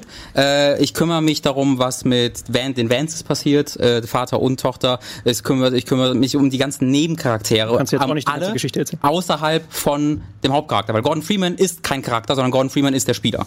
Ähm, er ist einfach nur der Insert-Spieler und wir kennen Gordon äh, Freeman ausschließlich aus Promomaterial. Nur deswegen wissen wir, wie er aussieht. Für Natürlich, das aber trotzdem wird er angesprochen. ist er trotzdem ist er ein essentieller Bestandteil, um die, den Konflikt der Geschichte zu lösen. also du kannst nicht, mir nicht absolut sagen, nicht. du kannst Gordon mir nicht Freeman sagen, hat- Gordon du Freeman- kannst mir nicht sagen, dass er nichts dazu beiträgt. Also es kann, ist- ist Half-Life 3 überhaupt kann es so. absolut geben, ohne dass es Gordon Freeman gibt. Nein, niemals. er ist Legacy derjenige, der das alles oder, umwerfen muss. Oder er ist derjenige, er ist derjenige, der, das alles umwerfen muss. Er ist derjenige, der vom G-Man kontaktiert wird. Wie soll das denn auswechselbar sein? Er ist ein Du essentieller Bestandteil der einfach nehmen Geschichte. können, da wäre es genauso Nein, ja, hätte ich aber vorher machen müssen, aber er ist halt nur bei in Es Half-Life um- 2 auch drin. So. Es geht ja um die Relevanz halt eines Charakters und, und ich sehe so ein bisschen bei euch beiden auch das Problem. Es ist ja nicht die Frage, welche Reihe sollte zurückkehren, weil die Reihe so geil ist. Natürlich wünscht sich jeder Half-Life 3. Es ist aber jeder auch wünscht sich einen neuen verbunden. Prince of Persia Teil. Aber bei Prince of Persia genau das gleiche. Wer interessiert sich denn dafür den Charakter? Zumal dazu kommt, dass in jedem Teil er anders charakterisiert ist. Er ist in einigen Teilen ist er irgendwie äh, super humorvoll und macht flapsige Sprüche. In anderen Teilen ist er eher ein unsicherer Dude. Was Teil Und des so. Charakters ist. Im ersten Teil ist er dieser sehr äh, es ist gierige, doch nicht der, der gleiche flippig Charakter. wird. Doch, im zweiten Teil ist er dann eben zehn Jahre später, ich glaube es sind zehn Jahre im Spiel, wo Aber er einfach komplett ein abgefuckt ist. Und im dritten Teil ist er dann eine Mischung aus beidem, weil er eben weiter gewachsen ist. Das finde ich ist so wahnsinnig faszinierend ist daran. Nein, nein, nein, Charakter. der Der sieht nicht anders, der, sieht, der hat sich verändert. Genau, aber anders aussehen tut er nur in anderen Ja, Spielen. natürlich, aber Fact-Checker, auch das ein würde ich anderer. gern, Es, ähm, äh, in Forgotten Sands, in Forgotten äh, Sands sieht er komplett anders aus, was halt so ein komisches Zwischending ist, was aber nicht Kanon so wirklich ist. Okay, aber, aber man immer darum, das Böse zu besiegen und das Ja. ist alles so. Das ist sein einziger Antrieb. Was ist denn daran cool an diesem Charakter? aber mal davon Ich, abgesehen. bei, bei Prince es of ist Persia, auch so, bei es Prince of ist auch Persia so, ist das Spielprinzip geil und wir wünschen uns dieses Gameplay zurück und so weiter, aber nicht den Charakter den Prinz von Persien. Das ist halt lame. Ich will das auch mal unter dem Gesichtspunkt sehen, wie viel haben wir von den Charakteren denn schon bekommen? Mhm. Und wenn ich mir Prince of Persia angucke, wie viele Spiele ich da hatte, ich hatte eine Verfilmung, da sind einfach Leute ges gesättigt. Ich meine, Mit die letzten Spiele, drei bekommen, die letzten, die letzten Spiele sind trotzdem nicht angekommen. Es Ja, ist einfach, es weißt ist du, einfach wa- warum? Weil der Charakter fehlt und die Geschichte Komm, fehlt. der hat sich jedes Mal verändert, das haben wir doch gerade schon gesagt. Also Nicht er zwischen den ersten- er zwischen ersten drei Teilen war der Prinz der Er Prinz. hat nicht mal einen beschissenen Namen. Sag mir nicht, dass er so wichtig ist und dass er so einen krassen Charakter hat, wenn er nicht mal einen Namen hat. Wenn ich nicht mal weiß, wie ich ihn ansprechen soll. Pass auf, da, da, da muss ich genauso- ganz kurz ein Gegenargument bringen. Die äh, mit die geschichtsträchtigsten, wichtigsten Videospiele in der Geschichte der Menschheit ähm, haben einen Hauptcharakter, der keinen Namen hat. Ich rede natürlich von den, Blue, äh, von den Piranha Bytes Spielen. Gothic 1 bis 3 hat der Charakter keinen Namen und wir alle wissen, dass Gothic 1 und 3 wohl die besten Rollenspieler der Zeit sind. Oder möchtest du mir da jetzt auch widersprechen? Ich hab grad nicht Du, aufgepasst. lass uns lieber nicht über. Piranha Bytes äh, sprechen. Genau, also du erzählst mir jetzt ein anderes Gerade- Spiel, gerade das gar nicht, gar nicht. Gesprächsstoff ist. Aber halt, ich Punkt muss, ist- ich muss das okay. Argument leider noch weitermachen, Okay. weil jetzt habe ich bei ihm weitergemacht. Bei dir kann ich es genauso machen. Half-Life hat halt zwei Hauptteile, dann noch zwei DLCs bekommen und ein paar kleinere. Aber die Hauptspiele gibt es halt nur zwei. Bei euch sind es wesentlich Bei mehr. Wenn ich nee. jetzt bei dir, Da muss ich ich jeden Fall ich kurz, ich Hab- ich auch fünf Spiele. Ich muss das noch zu Ende bringen, weil sonst glaubt ihr mir keiner. Legacy of Kane Spiele. fünf Spiele. Nee, aber Blood Omen, die beiden Teile, dein da geht's um, nee, die anderen, ähm, da geht's Kommt um aber dein. Charakter auch drin vor? Da hat Raziel seine Rache. Und Ja, aber trotzdem kommt Kane vor. von, ja. Ja, also zack. Aber das, da kommt er halt Natürlich als Nebenfigur vor. Natürlich als, ist er als drin. Mehr Hauptfigur und als als. Antiheld kommt er halt in den beiden Blood Omen Teilen vor. Ja, das also sind er viele vor. Teile wie bei Gordon Freeman. Hä? Nein, wir haben es doch gerade gesagt. Er kommt halt auch in den anderen vor. Selbst Ja, wenn er nicht der er so Protagonist viel ist oder der. Sidekick oder Mein Punkt- whatever, aber er ist da. Mein Punkt ist ja, so wie du mit Raziel auch in den äh, Teilen ab dem Teil 2 eine klassische Ra Rachegeschichte hattest, kannst du auch mit anderen Motiven weiterarbeiten bei anderen Charakteren. Basierend, ja aber, basierend aber auf Kane eben, weil Kane so ein vielseitiger Charakter ist und ähm, nun mal der Vampirfürst ist und der große Antiheld. Hab ich verstanden, Und daraus kannst du trotzdem. viel mehr machen. Und zum Gameplay könnte ich auch noch einiges sagen, aber es geht ja um den Ich habe Charakter. ich hab nämlich noch einen anderen Punkt, und zwar auch die, die äh, Qualität bei euren Spielen, bei den Auftritten eurer Charaktere. Die sind du denn gegen- kontinuierlich nach unten gegangen. Wenn man sich die Metacritic-Scores anguckt, war... Na, oh, Aber- Metacritic! Ich gehe nach Hause. es ist ein Indikator. dich. Es ist aber ein Indikator, Moment, mein. Freund. Okay, bei dem letzten Teil gehe ich mit, weil das war ja so ein Online-Gedöns, was nicht aufgegangen ist. Okay, das Was, war ein, was machen das wir? war ein Scheißding. Aber Legacy of mal Kain- bitte gleich Es ist kurz aber mal. genauso, wir Ihr redet seit zwei Minuten darum, wie gut die Spiele sind. Ich liebe Half-Life. Half-Life 2 ist das beste aber Spiel. Gordon den Freeman hat damit nichts zu Und mein tun. Punkt ist genau, und mein Punkt ist, es geht nicht Ich um den welche Reihe sollte am ehesten zurückkehren, so wie irgendwie God of War jetzt in einem neuen So, Genre, noch sieben sondern Sekunden. welcher, Hier. welcher Charakter. Du Und da, ich- ich lass euch mal reden. Äh, ich würde doch so Raziel ist, Ra- Raziel ist so unfassbar viel interessanter und wichtiger für die Geschichte als Kain. Äh, Kain ist so ein bisschen das Anhängsel. Raziel war immer der coolere Soul, wir waren immer die cooleren Spiele. Äh, wenn es ein aber es Comeback passiert geben ja wollte, alles, dann es ist nun mal Raziel. der, der große, nein, nicht Protagonist, der große Anti-Held, auf jeden Fall die Hauptfigur ist Legacy of Kain, sonst würde diese Reihe nicht so heißen. Ähm, und daraus ist dann natürlich die Die Zeit Rache. ist leider vorbei. Dadurch ist natürlich leider ist die Zeit vorbei. daran Sandro, du darfst den Satz sehr gerne noch zu Ende bringen. Und Raziel ist eine Entstehung daraus, äh, quasi, mit ihm wird diese große Rachegeschichte erzählt. Aber das alles ist basierend auf Kane. Und in diesem Universum kannst du mit der Figur Kane eine ganze Menge noch rausholen. Gut, ihr Lieben. Metacritic hier, was geht ab, Alter? Ey, man muss alle Argumente zücken, die man zücken kann. Okay, das ist jetzt eine, eine aus meiner Sicht deutlich schwierige, schwierigere Entscheidung. Ähm, es hat sich bei mir jetzt noch nicht, hat nicht so in meinem Kopf gerade so plopp gemacht und ich sage ganz, ganz klar, weil ihr tatsächlich aufkommende Argumente mit aus meiner Sicht oftmals guten Gegenargumenten gekontert habt, die äh, dann nicht unbedingt zu einem Rekonter sozusagen geführt haben. Und ihr habt alle drei mit sehr viel Leidenschaft für eure Picks auf jeden Fall gewotet und argumentiert. Deswegen schon mal vielen, vielen Dank dafür.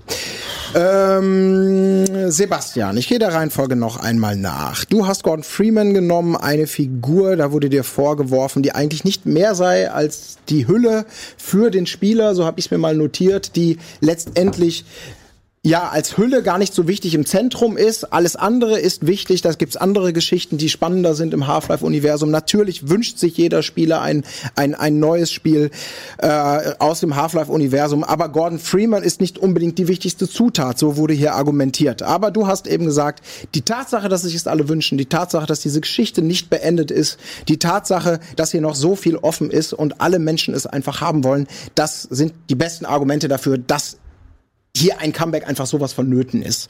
Plus die Qualität. Plus die Qualität. Robin, Es ging aber nicht um die Reihe. Naja, das gehört auch dazu. Genau, ja, Robin, du hast dir Prince of Persia rausgepickt und hast aus dem sehr reichhaltigen Kanon der Prince of Persia Spiele, der ja nun äh, nach den von dir genannten drei Spielen, ich denke, du redest von der von der 128-Bit-Trilogie letztendlich, ne? Also Nee, ich habe Sense of Time Trilogie, habe ich genau. auch gesagt. Ja, ich meine, das ist ja Sense of Time und die zwei Nachfolger. Within und Two Thrones. Genau. Ja. Und danach gab, haben wir ja schon mal einen Reboot gehabt. Es Ja. gab ja noch ein Comeback und davor gab es natürlich auch diverses an Mhm. Prince of Persia. Äh, was dir auch entgegengehalten wurde, so ein wenig, weil der Prinz hätte nicht mal einen Namen und damit, wenn man nicht mal einen Namen hat, kann man ja wohl nicht so relevant sein. Du hast äh, mit dem Gegenargument gekontert, auch viele andere wichtige Spielereien in dieser Welt hätten keinen namentlichen Hauptcharakter und wären trotzdem relevant. Vielleicht sogar die wichtigste mit Gothic.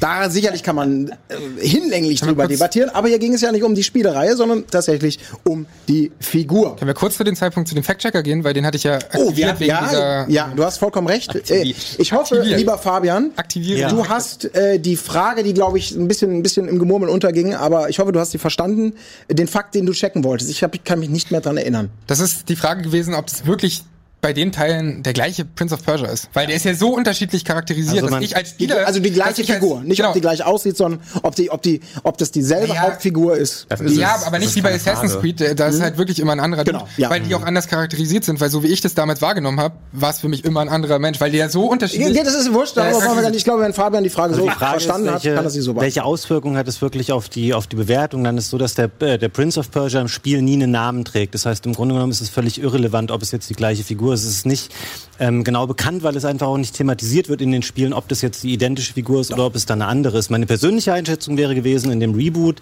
ist es ein anderer Prinz als in der Trilogie zuvor, aber es gibt keine, da er als Charakter eben nicht ausgefüllt ist, er hat keinen, keinen richtigen Namen. Nur im Film ähm, wird er namentlich benannt, in den Spielen tatsächlich nicht. Da, da muss ich aber hart, hart widersprechen. Also es wird themat in Two Thrones wird thematisiert, wie er vom Dahaka in Warrior Within gejagt wird. In Warrior Within wird thematisiert, er wird ja nur vom Dahaka gejagt, Das weil er aber- in, im ja. ersten Teil die Zeit, also es ist im Spiel sehr deutlich, dass es der gleiche Prinz ist. Ja, aber, es das ging- war ja auch gar Ich nicht. will nur, dass stimmt, du- ja auch okay, Es nicht ging halt auch um die. Charakterisierung. Es ging nicht nur um den Charakter, sondern auch um die verändernde Okay. ne, Genau, deswegen. Charakterisierung. Aber da, glaube ich, hat es jetzt gab äh, keinen keinen gigantischen neue Erkenntnis für mich jetzt, die hier groß äh, beeinflussend war.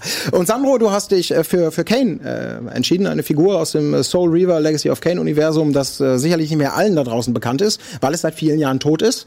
Und du hast selber gesagt, es hat schon viele Comeback-Versuche gegeben, die aber irgendwie nie nie Ja, bis zur Vollendung es geschafft auch, auch haben. dazwischen. Insgesamt zehn Spiele, ähm, die gecancelt wurden leider. Ja. Aber aufgrund dessen, dass es halt zu kompliziert war und äh, es nicht genug Story-Autoren gab.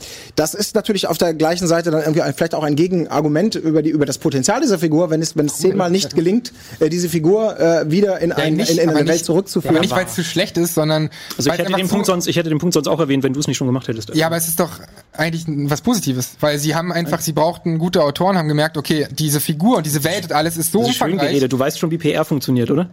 Ähm, Lando, ist es auch ganz egal, das sind die Argumente. Ich, Ja, das stimmt ja aber einfach, als Beurteilung anscheinend. Äh, Nein, ich habe ge- erstmal nur wiedergegeben, was du gesagt hast, weil du hast letztendlich mit Leidenschaft dafür argumentiert, dass er eben eine Figur ist, die extrem viel Potenzial ist, weil er in einem total spannenden Universum angesiedelt ist mit so vielen Möglichkeiten und am Ende des Tages bietet dieses Universum unfassbare viele Möglichkeiten mit kein als Zentrum, von dem extrem viel ausgehen kann in eine mögliche Zukunft der Kane Soul River Reihe.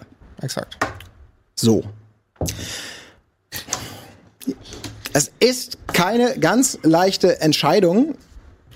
Die stärksten Argumente, die ich hier allerdings tatsächlich gehört habe für mich. Ich glaube, man kann viel darüber diskutieren, inwieweit Spielfiguren eine, eine Hülle sein sollen, die man einfach nur spielt, oder die Figur sein, die, die die wichtigste Geschichte hat. Ich glaube, viele Menschen, die schon mal Rollenspiele erlebt, gespielt haben, wissen, dass oftmals die Hauptfigur eigentlich total scheißegal ist, sondern eben eigentlich eher so aller Link eine Hülle sein soll für, für den Spieler und alles drumherum ist wichtiger kein gutes Argument eigentlich für die Figur, aber es ist natürlich nichts Ungewöhnliches. Inwieweit dann der Prince of Persia speziell in dieser Trilogie oder als namenlose Figur von diesem Schema abweicht und so unglaublich wichtig ist oder viel wichtiger als ein Gordon Freeman vielleicht für die Geschichte, darüber kann man diskutieren.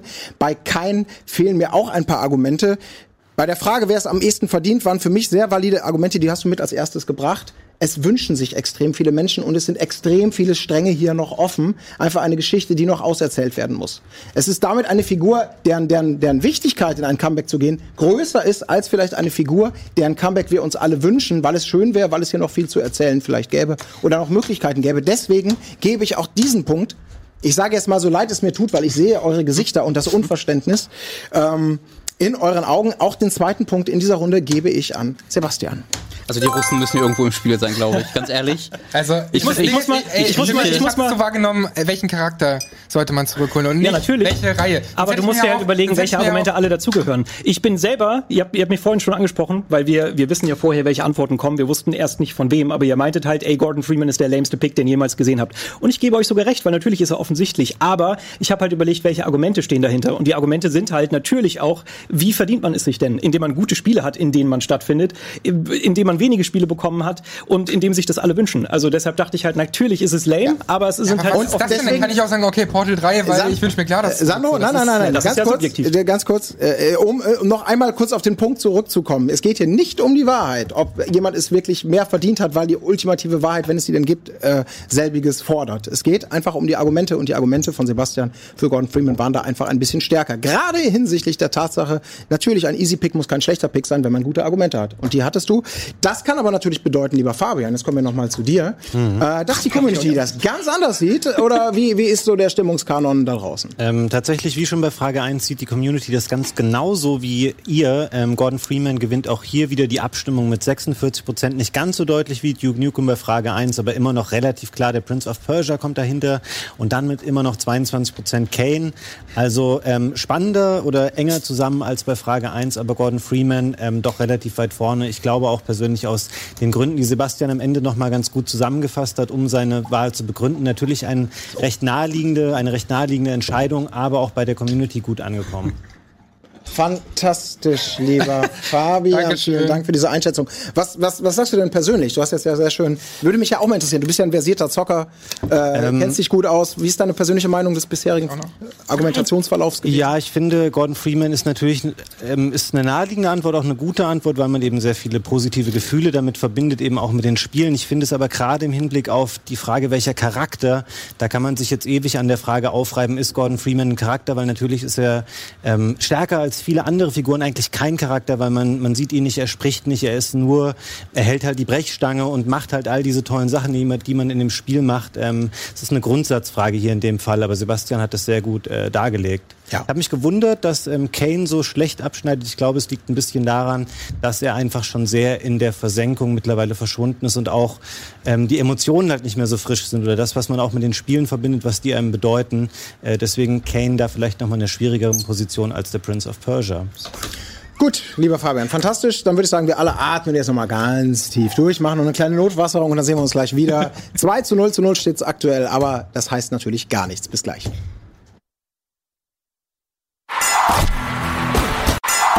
Gamefights. Ach, wir haben alle schon wieder schön gelacht, gerade in der Pause hier. Ne? Ist doch eigentlich gar nicht so dramatisch. Danke fürs Fächern, Sebastian. Das werde ich wohlwollend in meine, in meine nächste Punktevergabe. Selbstverständlich. Äh, Bei uns sind das, die Tropfen noch nicht so groß wie bei Colin. Ja, es stimmt. Ja, es ist natürlich auch ungünstig mit der Frisur. Ja. Und ich habe natürlich auch einen ganz wichtigen Scheinwerfer da. Der wichtigste. Der aber so unfassbar prominent Jetzt bin ich, die bin ich gut, dass ich reingeguckt habe.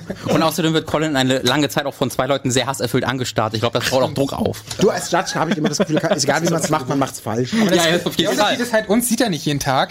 Und Sebastian sieht er halt jeden Tag, deswegen kann er ja nicht so viel gegen Sebastian sagen. Nee, ich Ach, weil ich sagen, sowieso Angst habe das vor mit dem- Sebastian. Ich, glaub, weiß, auch, ich weiß nicht, ob ich das so. Das mit dem Das Arbeitsklima in der Zukunft, komm, gebe ich ihm doch lieber Das mit dem Punkt. Hass erfüllt kennt er aus der Redaktion, von dem her. Er ist Chefredakteur von Game Aber ich verstehe das ja auch. Ich, ich verfall dem Charme von Sebastian ja auch täglich. Also ich mache Ah, da keinen das. Vorwurf. Jetzt Gut, bin ich jetzt Das schon, alle, über, das schon habt doch jetzt schön gegenseitig die Mussrinne ausgerieben. Jetzt machen wir weiter mit der nächsten.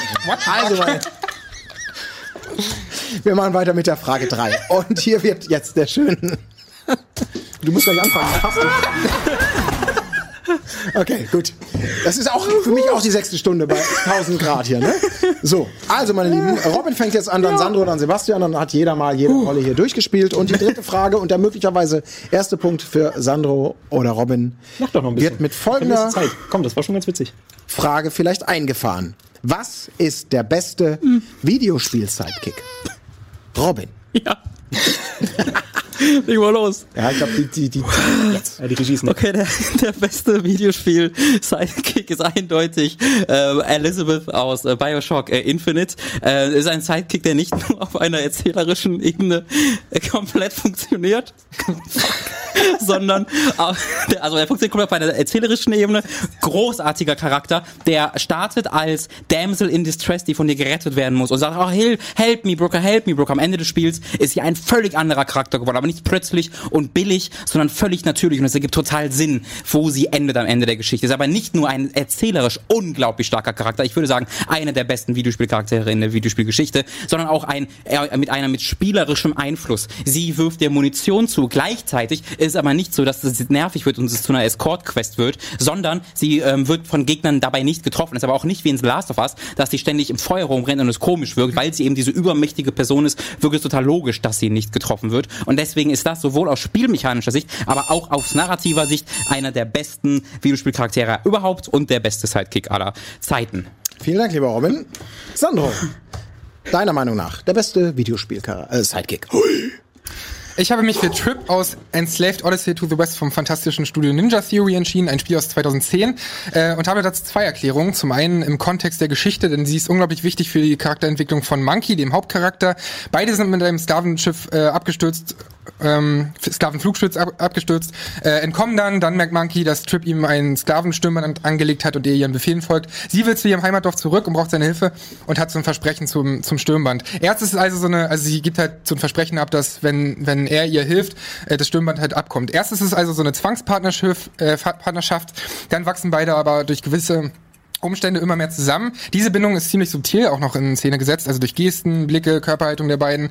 Und letztendlich kann man gar nicht anders, als die beide ins Herz zu schließen. Dann kommt noch äh, der Gameplay-Aspekt dazu, die ganzen Interaktionsmöglichkeiten mit Trip. Denn sie denkt mit, verrät, wohin es geht. Sie schmeißt sich auf Monkeys Schultern beim Klettern. Man kann sie äh, über Abgründe werfen und nach alternativen Wegen suchen lassen. Sie scannt ihre Umgebung nach Feinden, schafft im Kampf, im Kampf Ablenkung für Monkey, äh, heilt Monkey, wenn er in Not ist. Lange Rede, kurzer Sinn. Monkey ist in dieser Welt ziemlich am Arsch, ohne den besten Sidekick aller Zeiten.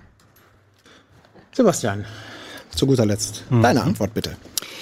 Ja, für mich macht ein guter Sidekick nicht nur die Story aus, die ist natürlich sehr, sehr wichtig, hat meinen Charakter auch, aber auch die Rolle im Gameplay an sich. Äh, und, auch noch sehr wichtig, der Charakter darf die Illusion der Spielrealität nicht brechen. Also sie darf nicht äh, im, im Weg der Immersion stehen. Deshalb habe ich Atreus aus God of War gewählt. Dieser Charakter ist nicht nur storytechnisch sehr, sehr wichtig, weil er quasi die Wandlung von Kratos perfekt macht. Ohne den Sohn von Kratos würde dieser neue Teil nicht funktionieren. Da äh, quasi wächst äh, der God of War über sich hinaus, durch, äh, dadurch, dass er Vater ist und dadurch, dass er sich um Sohn kümmern muss. Dann äh, ist er ein essentieller Bestandteil des Storytellings, habe ich gerade schon gesagt, und aber auch ein Bindeglied zwischen Spieler und Spiel. Denn ähm, durch ihn werden Dinge in der Spielwelt erklärt, dadurch zum Beispiel durch Texttafeln, Interaktionsmöglichkeiten werden hervorgehoben, aber er hilft auch bei Rätseln. Aber auch im Gameplay ist er sehr wichtig, weil man kann ihn immer aktivieren, er kann Pfeile auf die Gegner äh, schießen und das ist sehr, sehr wichtig, gerade zum Schluss, weil er zum Beispiel, äh, er kann Smart Bombs abfeuern, das quasi den ganzen, das ganze Spielfeld dann in äh, Geisterwölfe oder sowas äh, hüllt oder Gegner betäuben und noch viel mehr. Diese 60 Sekunden ne, sind gar Ja, nichts. 60 Sekunden sind verdammt wenig. Das stimmt. Das sagt meine Freundin auch immer.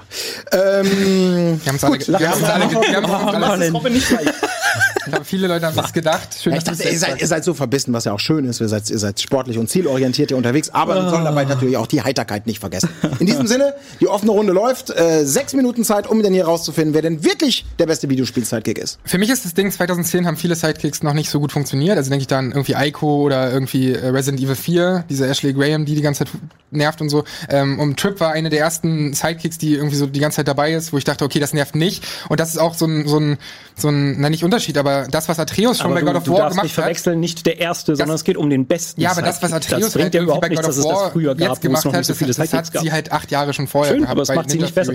Und äh, nicht das. Ding ist, Trip weiß sich mit der Zeit immer besser ähm, selbst zu helfen. Das habe ich hoffentlich auch rauskristallisiert. Im Endeffekt ist es sogar nämlich Trips Geschichte. Das ist so das Zentrum äh, dieses Spiels. Die Suche nach ihrer Heimat und nach ihrem Vater und so weiter. Was gegen Atreus spricht, ist allerdings, die gesamte Existenz von Atreus ist darauf aufgebaut, dass ein irrer Soziopath, nämlich sein Vater, Kratos, ähm, irgendwie vermenschlicht werden soll. Das ist halt null subtil. Ähm, den nerven Vater in so einer schwierigen... Du hast das Spiel auch gespielt, in, in so einer, in so einer Es ist nicht so, dass er direkt anfängt in so einer sagt, ah, nervigen okay, du bist mein Vater-Sohn-Geschichte schon ich muss mich jetzt ändern. Habe ich schon tausendmal auch in anderen Filmen und so weiter gesehen, dass Es gibt 30-sekündige Werbeclips, die genau das erzählen. So. Ja, es sind aber trotzdem gute Geschichten. Ist ja genauso wenig. Ich meine, deine Geschichte hat halt eine japanische äh, Romanvorlage. Na, und äh, macht das deshalb schlechter, wenn es eine gute Geschichte ist? Nein, aber sie haben ja viel mehr draus gemacht. Äh, was, Ja, aber trotzdem was ist doch egal. Ist ja auch nicht, dass jetzt die Geschichte komplett neu ist, dass sich halt Männlein, Weiblein treffen und äh, wegen äußeren Umständen zusammenarbeiten müssen. Also sag Und bei nicht, dass das Atreus, auch dadurch, dass er halt ähm, unsterblich ist und du es auch weißt und so, hast du eigentlich nie Schiss. Also was auch die, das Gameplay, den gameplay Genau, ist ab- jetzt- Du hast jetzt ja nie das Gefühl, dass Atreus wirklich in Gefahr ist. Genau, was aber gut ist. Aber es wird trotzdem so gut eingebunden. Er wird, er kämpft ja trotzdem mit den Gegnern. Er rangelt darum. Er wird stellenweise festgehalten. Du musst dich um ihn sorgen. Also er ist schon da. Aber natürlich nicht in dem Sinne, okay, er kann jederzeit sterben. Was aber auch, wie wir wissen, von Escort Missions immer schlecht ist. Also ist das eigentlich der richtige Weg, den God of War gewählt hat. Genauso wie auch zum Beispiel bei deinem Pick. Lass mich Schön, dass du trotzdem- fragst. Ich würde gerne darauf eingehen, warum. Elizabeth so gut Lass ist. mich kurz noch meinen äh, Punkt zu Ende führen, weil wenn jetzt quasi schon Sandro hier Trip verteidigt, dann muss ich jetzt auch mal auf Trip einprügeln. Ich mag sie sehr gerne. Okay, ist ein, ein schöner Charakter, aber schon allein von der Logik bricht der Charakter. Beim Anfang bindet äh, oder setzt äh, Monkey? Trip Monkey dieses ähm, Sklavenstirnband Ja. auf und eigentlich müsste ja dann Monkey die ganze Zeit auf Trip hören. Aber komischerweise, weil natürlich der Hauptcharakter Monkey ist und der starke Junge ist, muss er nachher die ganze Zeit Trip rumscheuchen. Das, Das ist ist ein rein die Spiellogik macht das gar keinen Sinn. Also es ist nicht konsequent zu Ende gedacht. Vielen Dank. Hervorragendes Argument. Jetzt darfst du deinen Punkt. Äh, Elizabeth, schön, dass du fragst. Also Elizabeth ist, halt- ist halt der beste Charakter. äh, denn bei Elizabeth ist der einzige Sidekick aus den Leuten, die du gerade aufgezählt hast. Es kommt, gibt in Bioshock Infinite äh, eine relativ lange Sequenz, wo Elizabeth weg ist. Äh, wo Elizabeth nicht dabei ist. Und es ist ein kompletter Wechsel im, in, nicht nur im Spielmechanischen, sondern auch. vor allen Dingen in der Atmosphäre. Das Spiel Auch bei God. Bioshock Infinite wird plötzlich zu einem Horrorspiel. In, Bi in God of War gibt es eine Szene auch, wo er weg ist. Aber wirklich, das Spiel ändert sich dabei nicht Sag mir nicht, dass du keine krass. Gänsehaut hattest. Ich hatte, ich, ich mag God of War nicht so gerne. Jetzt hasst mich die Community wieder. Ist egal. Äh, bei, ich möchte bei Elizabeth bleiben. Elizabeth ist, wird ja, ist ja nicht nur weg, sondern wird sogar zu so etwas ähnlichem kleiner Spoiler, wie einem Antagonisten. Und das verändert das Spiel. Also es ist eine, eine spielmechanische Änderung, weil du plötzlich auf dich allein gestellt bist, aber plötzlich fühlst du dich auch schwächer. Plötzlich fühlst du dich, dass die Gegner stärker sind als du. Du hast Horrormomente, wo du äh, Jumpscares ins Gesicht bekommst. Und dann schließlich kommt Elizabeth nicht nur wieder, sondern sie ist stärker als je zuvor und verändert dann die Geschichte komplett. Und zum Ende des Spiels ist dieser Sidekick Elizabeth ganz zentrales Thema und verändert nicht nur sich selbst, sie ist ein komplett anderer Charakter am Ende des Aber das Spiels als Anfang, sondern auch alle. den Hauptcharakter. Booker DeWitt ist am Ende ein völlig anderer Charakter am Anfang. Äh, der God of War Kratos ist am Anfang von Im God wahrsten of, Sinne. ist am Anfang von God of War exakt der gleiche Charakter Ja wie gut, am Ende. aber weil bei dir die wirklich der Wandlung, Twist ist die, die Identität des Charakters. Das macht doch jetzt nicht den Sidekick besser. können, können man sagen, dass das ein ziemlich gutes Argument ist. Lass Bei Kratos, Kratos, die Wandlung fand lange vor dem Spiel statt, bevor wir irgendwas mit dem Sidekick zu sehen hatten. Kratos ist am Anfang exakt der gleiche Charakter wie am Ende von God of War. Nein, überhaupt Wand- doch, nicht. die Er- er Wandlung, wird, die er wird zu einem Vater nicht schon alleine. Nein, das ist absolut nicht wahr. Die, die Bindung zwischen Sohn und Vater ist eine völlig andere. Beim Anfang kann er ihn ja nicht mal anfassen. Zum Schluss ist er mit ihm super verbündet. Äh, Er hat diesen ruhigen Moment und okay, ich will jetzt God of War nicht Ey, spoilern, aber er hat einen ruhigen Moment. Aber jetzt lass mich mal ganz kurz Ja. noch mal zu Elizabeth kommen, ja, weil Elizabeth ist auch eine sehr sehr schöner Sidekick, äh, mag ich auch sehr gerne, aber auch sie hat ein großes Problem und zwar bricht sie die Immersion. Du hast zwar gesagt, ja, sie versteckt sich besser als eine Ellie von The Last of Us, Mhm. aber es ist trotzdem sehr seltsam, wenn du auf einem Schlachtfeld bist, da 38 Leute auf dich einstürmen, aber komischerweise, auch wenn sie die ganze Zeit noch öffentlich zu sehen war, schießen sie die ganze Zeit nur auf Booker DeWitt. Warum nicht auf sie? Warum oder Äh, Sie warum geht- versuchen sie sie aktiv in Deckung. Ja, natürlich, aber warum laufen sie nicht hin? Sie müssen sie doch Weil bedrohen. währenddessen Sie müssen, sie müssen schießt. verhindern, dass sie diese Zeitrisse ist- aufmacht. Sie müssen verhindern, dass sie Munition und Energie äh, dem, dem Hauptcharakter gibt. Das macht Also wenn in du, der dein Spiellogik Argument keinen ist, Sinn doch, dein Argument ist ja gerade eines in der in der Spiellogik in der Spiellogik würde sich Leute mehr damit beschäftigen, wer gerade mit ihnen auf mit einer M4 Ja, auf natürlich. sie Ich sag ja auch nicht, und dass mit ich alle, Feuerbällen bewirft. Ich sag ja auch nicht, dass ich alle Charaktere So auf diese auf Frau so stürzen es sind- sollen. es sind ja keine sondern 50-Mann-Gefechte. Nee, Nee, es sind ja keine es kommen 50 schon durchaus ein paar es mehr sind, es sind nicht nur keine 50 Mehr als Mann-Gefechte, einer. sondern es sind auch keine Armeeskorps, gegen die du kämpfst. Sondern da das kommt fast endlos, da kommen sind, Gegnerwellen aber, auf aber es sind, es sind einfach Zivilisten, die verrückt geworden sind durch Ja, und diesen Input. noch, Das noch, ist- ein, noch ein Grund mehr, dass die nicht logisch die kämpfen, einfach- sondern ja, halt auf einfach Frauen du verlangst Taktik von denen, dass die quasi sagen, aber die Nein, aber viel, nicht nur dumm auf Einschießen. Ja, Das- sie versteckt sich ja, sie wird ja nicht Ja, gesehen. aber sie sehen sie beim Anfang natürlich. Beim Anfang sie sie deckt, sie geht doch in Deckung, wenn da Gegner kommen. Ja, genau. Ja, also und dann ist sie in so. Deckung und ich stehe vor Deckung und schieß auf sie. Ich will, okay. Ich hab auch noch ein äh, ich will Argument. kurz noch mal, weil. Sebastian das kritisiert hat, ich will kurz Trip noch mal verteidigen. Wenn du das in zwei Sätzen schaffst, dann würde ich dir Naja, ich, ausnahmsweise ich, ich sehe den zustimmen. Punkt nicht ganz ein. Ich sehe den ne? Punkt nicht ganz ein mit diesem ähm, mit diesem Stirnband, weil es gibt ja diese Szene, wo sie ihm das abnehmen will irgendwann und er, weil er eben auch so ein Vertrauen äh, aufgebaut hat und das ja so eine subtile Liebesgeschichte ist, ähm, wo er aber sagt, nee, lass es dran oder mach's wieder ran, dieses Stirnband. Ähm, und Aber das ist von Anfang an so. Also selbst in nee, den am Anfang, am Anfang, es gibt das auf jeden zweite Fall, es Gebiet, gibt auf beim jeden Fall zweiten Gebiet schon musst du ihr den Befehl geben, hey, äh, gib mir Deckung. Du kannst, ja, okay, das ist, weil, weil die in Ja, einer bricht halt sind Ja, und die trotzdem. sich gegenseitig nur mal helfen müssen. Und irgendwann sie- es ist, äh, indem es ist irgendwann so, es ist irgendwann so, dass, dass, ähm, dass man ihr auch Befehle geben kann in so einem Befehlsrat, keine Frage. Aber das Ding ist, ähm, dass das ja auch so ein Vertrauen ist, das ist auch Das war ein, ein zwei Fokus, Sätze, ne? Das ist länger als zweiter das ist Satz, den du der gerade Fokus machst. des Spiels, dass die einfach so ein Vertrauen miteinander aufbauen und deswegen gegenseitig sich helfen. Also ich verstehe gar nicht, warum das irgendwie ein relevanter Ja, Punkt sein sollte. gibt. Das sind auch übrigens, Sandro, bei allem Respekt, das waren jetzt für mich auch keine so relevanten Punkte. Herr- Die Zeit Herr ist abgelaufen, aus zwei Sätzen wurden Schiedsrichter? Ich hatte 20. vorhin keine Zeit zu reagieren. Herr deswegen- Ja, ja, die hätte man sich natürlich. Das war jetzt ja das zweite Mal, dass Sandro bereits 20 Minuten reden konnte weiter. Darf ich? Ich habe wirklich Ihr habt ein, doch die ganze Zeit diskutiert. ich habe wirklich einen Satz. Das sind 10 Sekunden. Ich verspreche es. Okay, aus, aus Nettigkeit kriegst du noch eins, Sebastian, du hast sehr viel Redeanteil Ja. in dieser Runde. Deswegen, Robin, ich gebe dir jetzt 10 Sekunden. Du hast die Rolle im Gameplay angewandt, dass er immer sehr hilfreich ist. Es gibt eine Szene, in der er aufgrund des Narrativen aktiv nicht auf deinen Kommandos hört. Wenn dein, wenn dein Argument ist, dass er wegen des äh, Hilfreichen im Gameplay gut ist, dann bricht es dort und der ist aktiv Moment, nicht mehr hilfreich, Stopp. sondern er ist Du anti-hilfreich. darfst doch jetzt kein Argument gegen mich geben, ohne dass ich argumentieren kann. Das Tja, ist das, das ist das Problem bei Bonus 10 Sekunden. was? Ich dachte, er argumentiert für seinen Charakter. Kann er mich doch nicht Okay, neue- das- Ja, Neue Runde nehmen, wir, nochmal. nehmen wir einfach mal davon aus, dass das vielleicht auch gar nicht mal eine Beurteilung mit einfließen Das ist, wäre in Ordnung. Aber das wissen wir ja nicht. Wir wissen ja nicht, was du. Gehen wir doch einfach mal davon aus. Hören wir doch mal zu, was der gute alles schön. Ich will doch einfach nur, dass ihr alle ein gutes Gefühl habt. Dass ihr gleich zwei von euch abgefuckt seid, sind, ist doch klar. Hast du gerade auf uns gezeigt? Ja, Entschuldigung. ich habe auch gerade so gedacht, okay. Also, letztendlich äh, war die Frage nach dem besten Videospiel Sidekick. Ihr habt euch nicht lange damit aufgehalten, ähm, versuchen erstmal zu analysieren, was ist denn eigentlich, was macht ein Sidekick letztendlich aus? Eure Sidekicks haben ähm, nämlich äh, eine sehr, sehr hohe Deckungsgleichheit irgendwie aufgezeigt, äh, wie man ganz gut merkte. Ihr habt beides mal, ihr habt Sidekicks euch ausgewählt, die sowohl für die Geschichte des Spiels eine, eine relevante Rolle spielen, ähm, im Idealfall auch mit einer, einer eigenen Charakterentwicklung äh, dazukommen.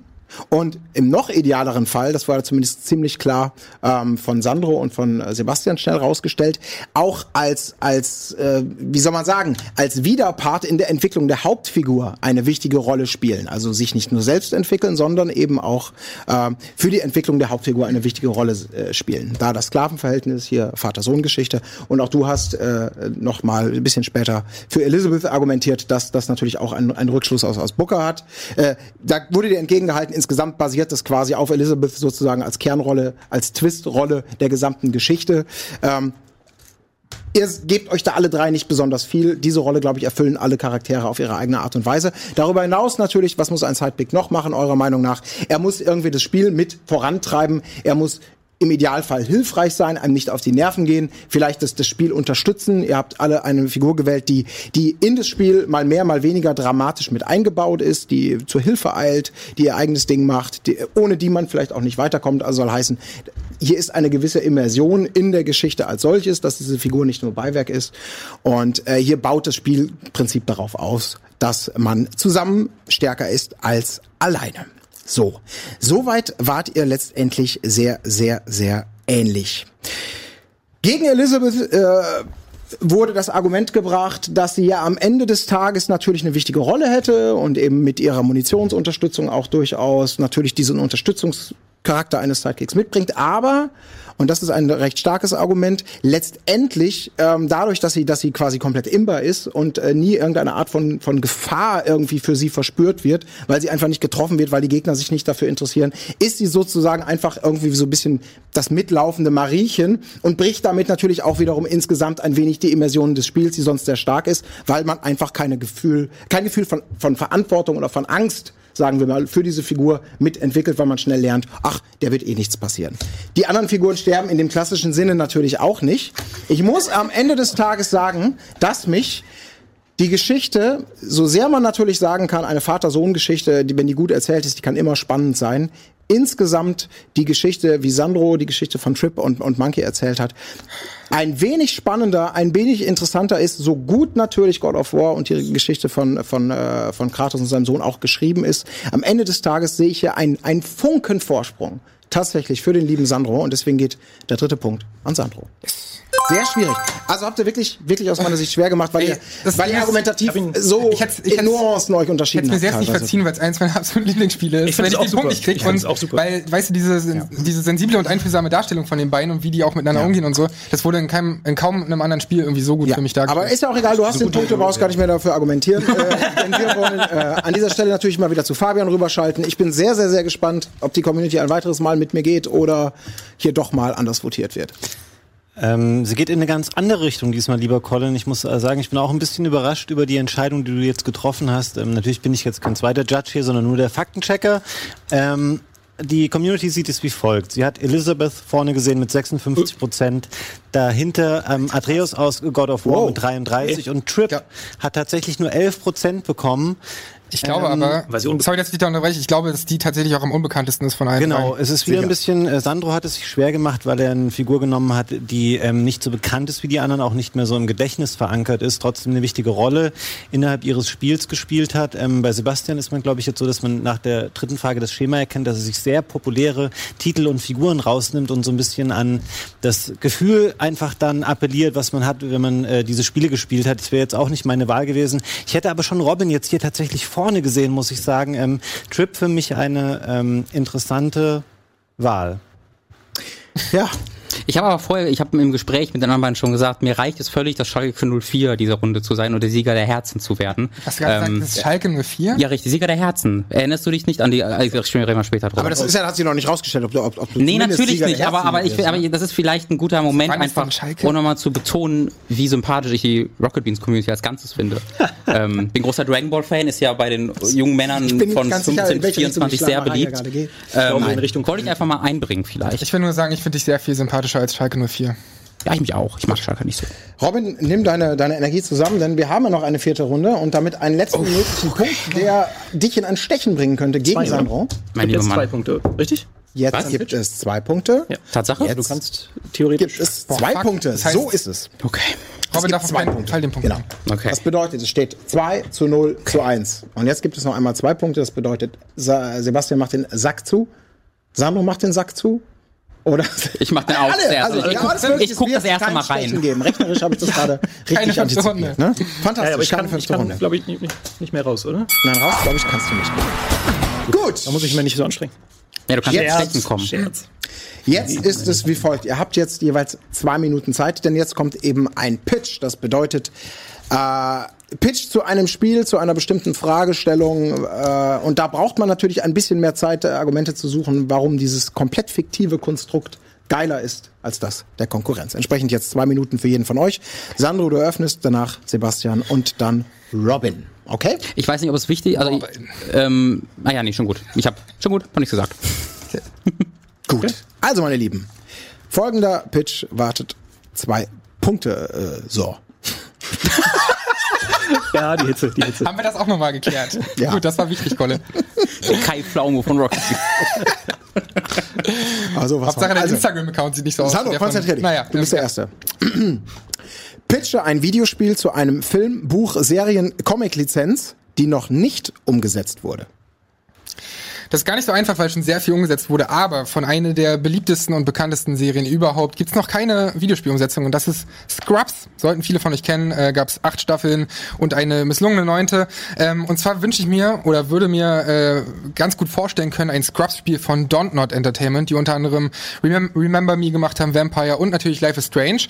Und zwar gibt es in diesem Spiel zwei Ebenen. Das ist einmal die reale Welt oder die reale Ebene, der klassische Krankenhausalltag, der Story- und Character-driven ist. Das ist so ein bisschen so, wie sie es halt auch bei Life is Strange gemacht haben, nur halt in ihrem Krankenhaus, ähm, wie es halt bei Scrubs, wie man es bei Scrubs kennt, mit all den Charakteren und so weiter. Und es gibt eine zweite Ebene, das ist die äh, Tagtraumwelt, wenn JD nämlich nachdenkt. Das ist ja auch Element der Serie. Und in dieser realen Welt, äh, also in der ersten Ebene, ist es, wie ich schon gesagt habe, ein klassischer Krankenhausalltag. Da gibt's auch moralische Entscheidungen, womit ja auch Dontnod schon öfter gespielt haben. Und in dieser Tagtraumwelt, und das ist auch etwas spannender, ähm, erfährt man mehr über die Patienten und aber auch über Freunde, Kollegen. Äh, man erfährt einfach mehr über sie und das ist alles etwas überspitzter. Also die Charaktere, sowas wie Dr. Kelso und Dr. Cox, ähm, sind halt viel überspitzter als, als in der realen Welt. Zum Gameplay kurz, ähm, es gibt unterschiedliche Genres, denn man kann in dieser Tagtraumwelt, also in der zweiten Ebene, sehr viel mit den Genres spielen. Die Genres sind angepasst an den Charakteren, mit denen man spielt oder gegen die man spielt. Das heißt, es gibt rundenbasierte Kämpfe in unterschiedlichen Tagträumen. Es gibt aber auch ähm, ein Horrorlevel, wenn ich da zum Beispiel an Dr. Akula denke, was eine fiktive Figur von JD sogar schon ist. Und sie haben ja jetzt, also Donald hat ja jetzt schon Erfahrung gemacht mit Vampire. Ähm, es gibt ein Stealth-Level, es gibt äh, überspitzte Shooter-Level, je nachdem, wie es halt zum Charakter passt. Warum Dontnod, das will ich auch noch kurz in den restlichen 20 Sekunden erklären. Äh, Dontnod kennt sich auch aus mit ähm, moralischen Entscheidungen also in der realen Ebene, die ich halt erwähnt hatte. Und sie schaffen den, äh, die Balance zwischen harten Themen, so wie Tod, Selbstmord und so weiter, und auch Humor. Und das ist ja ein Element, was Scrubs so ausgemacht hat. Und zu guter Letzt können sie genauso gut mit dem Soundtrack umgehen, wie Zach Braff das immer gemacht hat bei Garden State und Scrubs. Vielen Dank für diesen fantastischen Pitch zu Scrubs the Game. Sebastian, du bist der Nächste und ich bin sehr gespannt, was du uns jetzt präsentierst. Okay, also ich will es kurz machen und ich will mich so ein bisschen mehr auf das äh, Spielerische konzentrieren. Trotzdem so ein kleines Setup.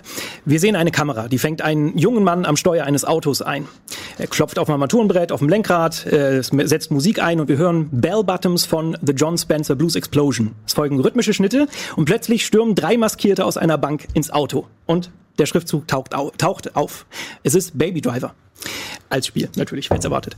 Ähm, und genau da fängt jetzt quasi das Gameplay an. Und ich wollte mal ein bisschen was anderes machen. Also grundsätzlich will ich. Ich muss jetzt natürlich Beispiele nennen, damit, wir, damit man sich ein bisschen was drunter vorstellen kann. Äh, stellt euch GTA vor. GTA 5 vor nicht lachen, das war jetzt äh, total souverän, wie ich das gemacht habe. Genau. Also stellt euch GTA 5 vor, allerdings mit äh, rhythmischer, mit rhythmischen Spielen. Ja, ich sag's mal so. Ich, ich erkläre es mal ein bisschen genauer. Also GTA 5 nur ein bisschen weniger offen. Also quasi relativ linear bis auf bei Verfolgungssequenzen. Wir haben eine Verfolgungssequenz, da läuft Musik. Und die Aktionen, die ihr macht, die müssen auf den Takt der Musik stimmen. Also müssen nicht. äh, idealerweise stimmen sie zur Musik. Dadurch wird äh, eure Fahrgenauigkeit besser, ihr könnt besser um Kurven fahren, ihr seid schneller. Es ist so ein bisschen wie Res. Also ihr müsst nicht jeden Takt treffen oder sowas, aber es hilft dabei, die Mission zu erfüllen. Es ist ein bisschen äh, seichteres äh, Rhythmusspiel, sage ich mal, was da noch drunter liegt. Wir haben das gleiche auch bei äh, Third-Person-Shooter-Passagen, äh, die wir stellenweise, gibt's ja auch Schießereien im Film, das orientiert sich auch storytechnisch alles sehr genau am Film. Wir wechseln nur ein bisschen die Charaktere und wenn wir dann, dann plötzlich in äh, Jamie Foxx Rolle zum Beispiel sind, haben wir einen Third-Person-Shooter-Part, wo es dann auch genauso wie im Film so ist, dass man idealerweise im Rhythmus der Musik schießt, um halt besonders äh, kräftige oder starke äh, Schüsse hinzubekommen, besonders genau zu sein. Die Attribute kann man sich dann noch ein bisschen verfeinern. Ähm, genauso soll es aber zur Auflockung, damit nicht alles nur auf dieser Musik basiert, auch noch so ein bisschen Telltale-eske äh, Story-Elemente geben. Also Telltale-esk sage ich jetzt einfach nur, weil man halt äh, so ein Dialog-Tree hat und sich halt entscheiden kann, für welche Antworten. Das kann sein, wenn äh, der Hauptcharakter Deborah kennenlernt. Das kann aber auch sein, äh, wenn er mit seinem, äh, sag ich mal, Chef spricht und verhandelt. Mit, äh, ne? Ja. Gut. Sebastian, Baby Driver, The Game. Das bin ich gespannt. Robin, was ziehst du aus der Kiste? Wir machen mal kurz unsere mentale Nebelmaschine hier an. Lass mal die Lichter runter. Ja, wir sind äh, unglaubliche Atmosphäre. Es entsteht gerade in diesem Raum. Eine vernebelte Stadt in Trümmern. Entfernte Schüsse ringen und durch die äh, ringen durch die Straßen. der Spieler, der ist notdürftig ausgerüstete Zivilistin. Sie kämpft panisch gegen eine Horde so kleiner, auf vier Beinen kriechender Monster, an deren Herkunft, deren wir uns nicht wirklich erinnern, die wir nicht kennen. Aber kurz bevor sie überwältigt wird, wird sie von zwei anderen Spielern gerettet. Wir kehren mit der Ausrüstung in unser Zuhause zurück, wo wir unseren sterbenden, schwer verletzten Mann verarzten und versuchen ihn irgendwie am Leben zu halten, merken aber schnell, obwohl wir die Mission erfolgreich beendet haben, stirbt er trotzdem. Das ist ein MMO-Shooter mit starkem Fokus aufs Narrative, den Spielern nun bereits seit zwei Monate spielen und lieben gelernt haben. Es ist quasi ein The Last of Us in einer persistenten Online-Spielwelt mit starkem narrativen Fokus. Der Name einfach nur The Calamity, also die Katastrophe auf Englisch.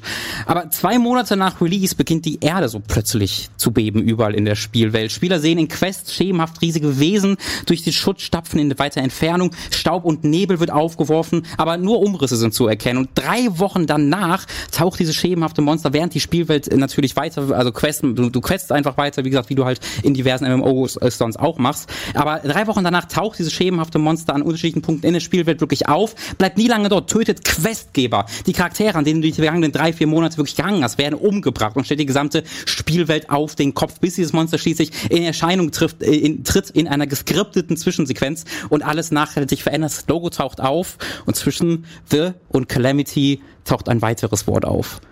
The Cloverfield Calamity. Dididum. Darunter tauchen weitere Worte auf, directed by Yoko Taro. Der Start für ein neues Medien-Franchise ist hier entstanden, das nicht nur eine hervorragende Gameplay bietet mit einem mit Last of Us, wo du wirklich die, äh, die Survival-Mechaniken in eine Welt geworfen werden, wo du wirklich auch mit anderen Spielen überleben musst, sondern auch in ein unglaublich starkes Narratives mit unglaublich vielen tragischen Dingen, wie man das von Yoko Taro kennt, wo Leute sterben, die du dich kümmerst, wo Charaktere sterben und alles Schlimmes mit denen passiert, an denen du dich jahrelang und monatelang angehangen hast und du weißt vor vor allen Dingen nie, wie in klassischen Cloverfield, nie, was als nächstes passiert. Die Stärken vom Marketing von Cloverfield werden in dieses Spiel integriert. Boah. Ja, jetzt bin ich mal super gespannt, wie ihr euch gegenseitig eure Fantasiekonstrukte um die Ohren haut. Deswegen würde ich sagen, die offene Runde möge beginnen. Ich habe tatsächlich eine, eine Verständnisfrage bei Cloverfield. Ich habe noch nicht ja. richtig verstanden, was ich zwischendurch mache, bevor das Monster quasi äh, Questgeber tötet, etc. Ja, du, du hast ja Questgeber, du bist in einer, Genau, aber in was einer geben die mir für Aufgaben? Um, es, ist, es ist im Kern ein Survival-Spiel. Es ist im Kern ein Survival-Spiel, wie man das auch so von Last of Us kennt. Ja, in The Last of Us ist es ja auch. Aber bei Last of Us gibt's halt Zombies. Oder? Natürlich, ich habe hier die Monster beschrieben, die, die wir bekommen. Es sind halt Monster, von deren Herkunft du nicht kennst.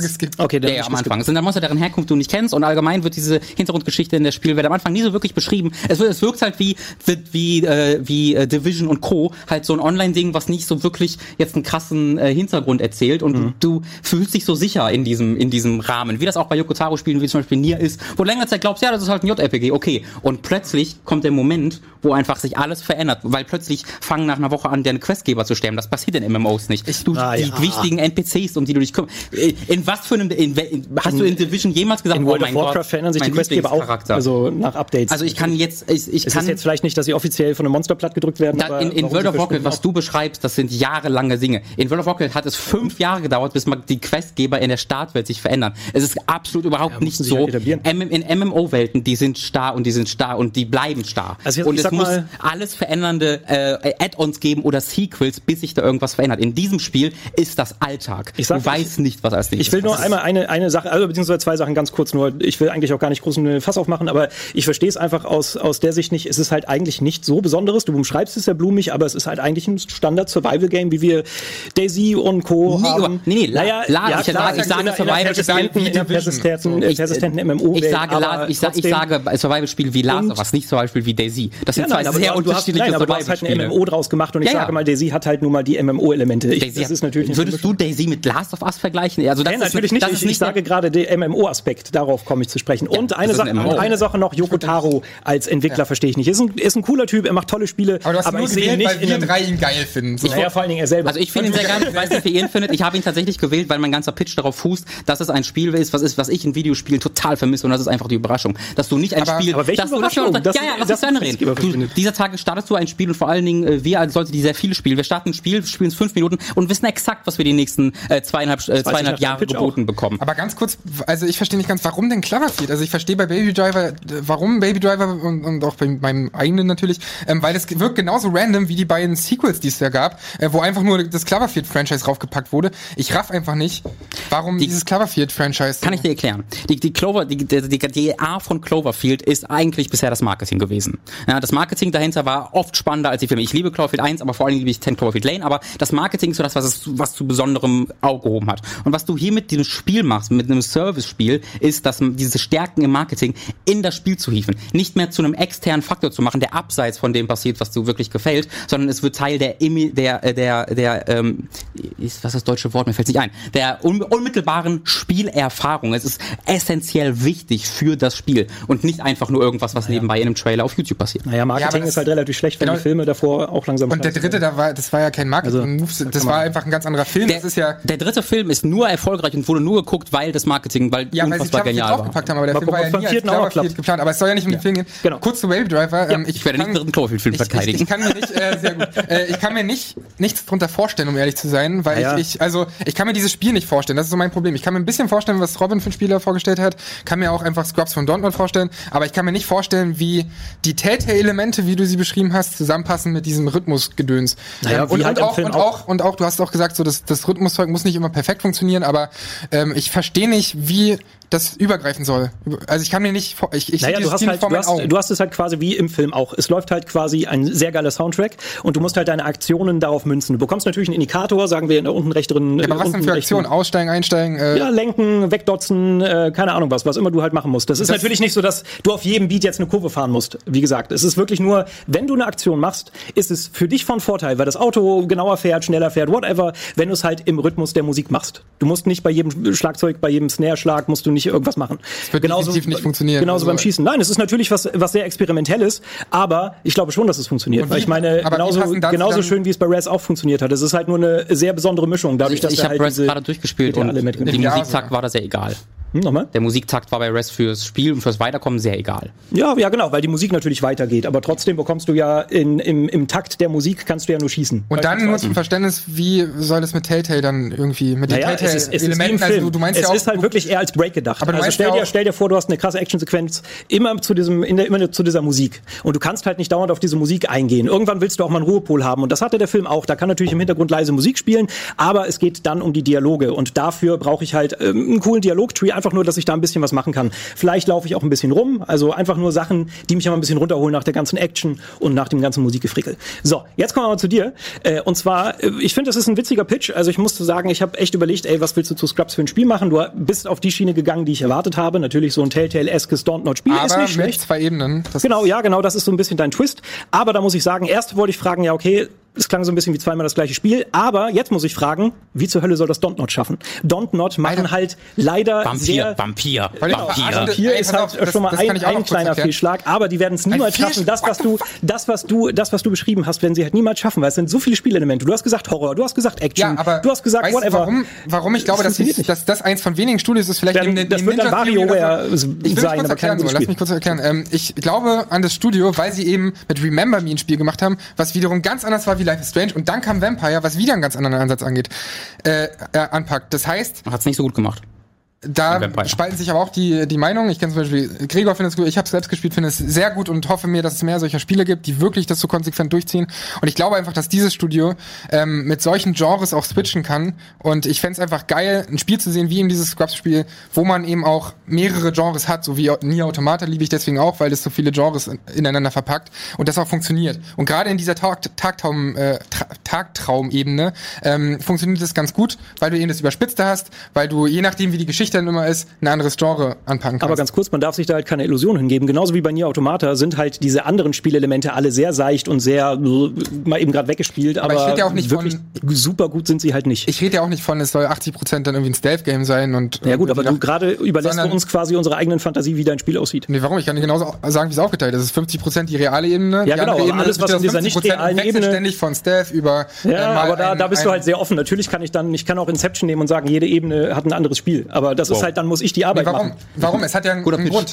Aber, aber, Scheiße, hätte ich das mal, hat, mir- hat mir aber, das, das, er gesagt. aber es hat ja einen Grund, warum das dann so ist, weil das ja immer dazu beiträgt, dass man mehr ja, es ist aber kein Pitch, wenn du zu irgendjemandem gehst und sagst, hey, stell dir das beste Spiel vor, das du jemals gespielt hast, dann ist das Ja, aber ich habe doch die Tagtraumebene auch erklärt. Ja, du hast gesagt, so jedes Genre ist da drin. Also es ist wenig konkret. Ja, aber angepasst an den Charakter. Ja, aber du sagst mir trotzdem nicht, Gegen dass es den, kein Spiel entweder ist. gegen den man kämpft Du oder. sagst mir, es wenn ist man Don't selbst- Not Adventure wenn man zum plus Beispiel- alle, alle Spiele Wenn man zum jemals. Beispiel diesen Dr. Akula spielt, dann ist es natürlich eine etwas düstere Ebene und ein bisschen mit Horrorelementen und so weiter. So, ihr Lieben, ich glaube, ich werde an dieser Stelle mal kurz äh, dazwischen gehen, denn die Zeit ist offiziell abgelaufen. Ich habe auch nicht das Gefühl, dass wir noch ganz relevant Neues hören. Die Schwierigkeit ist extrem hoch, eine tolle Idee in kurzer Zeit so rüberzubringen, dass, dass man ein konkretes Gefühl davon bekommt, was es vielleicht sein könnte, um Begeisterung zu schüren. Und dann natürlich gleichzeitig hier noch im, im, im Kreuzfeuer der Argumente äh, für das eigene und gegen die anderen zu argumentieren. Also der Pitch ist, glaube ich, echt so die anstrengendste Runde insgesamt, oder? Vor allem bei 50 Grad. Ja.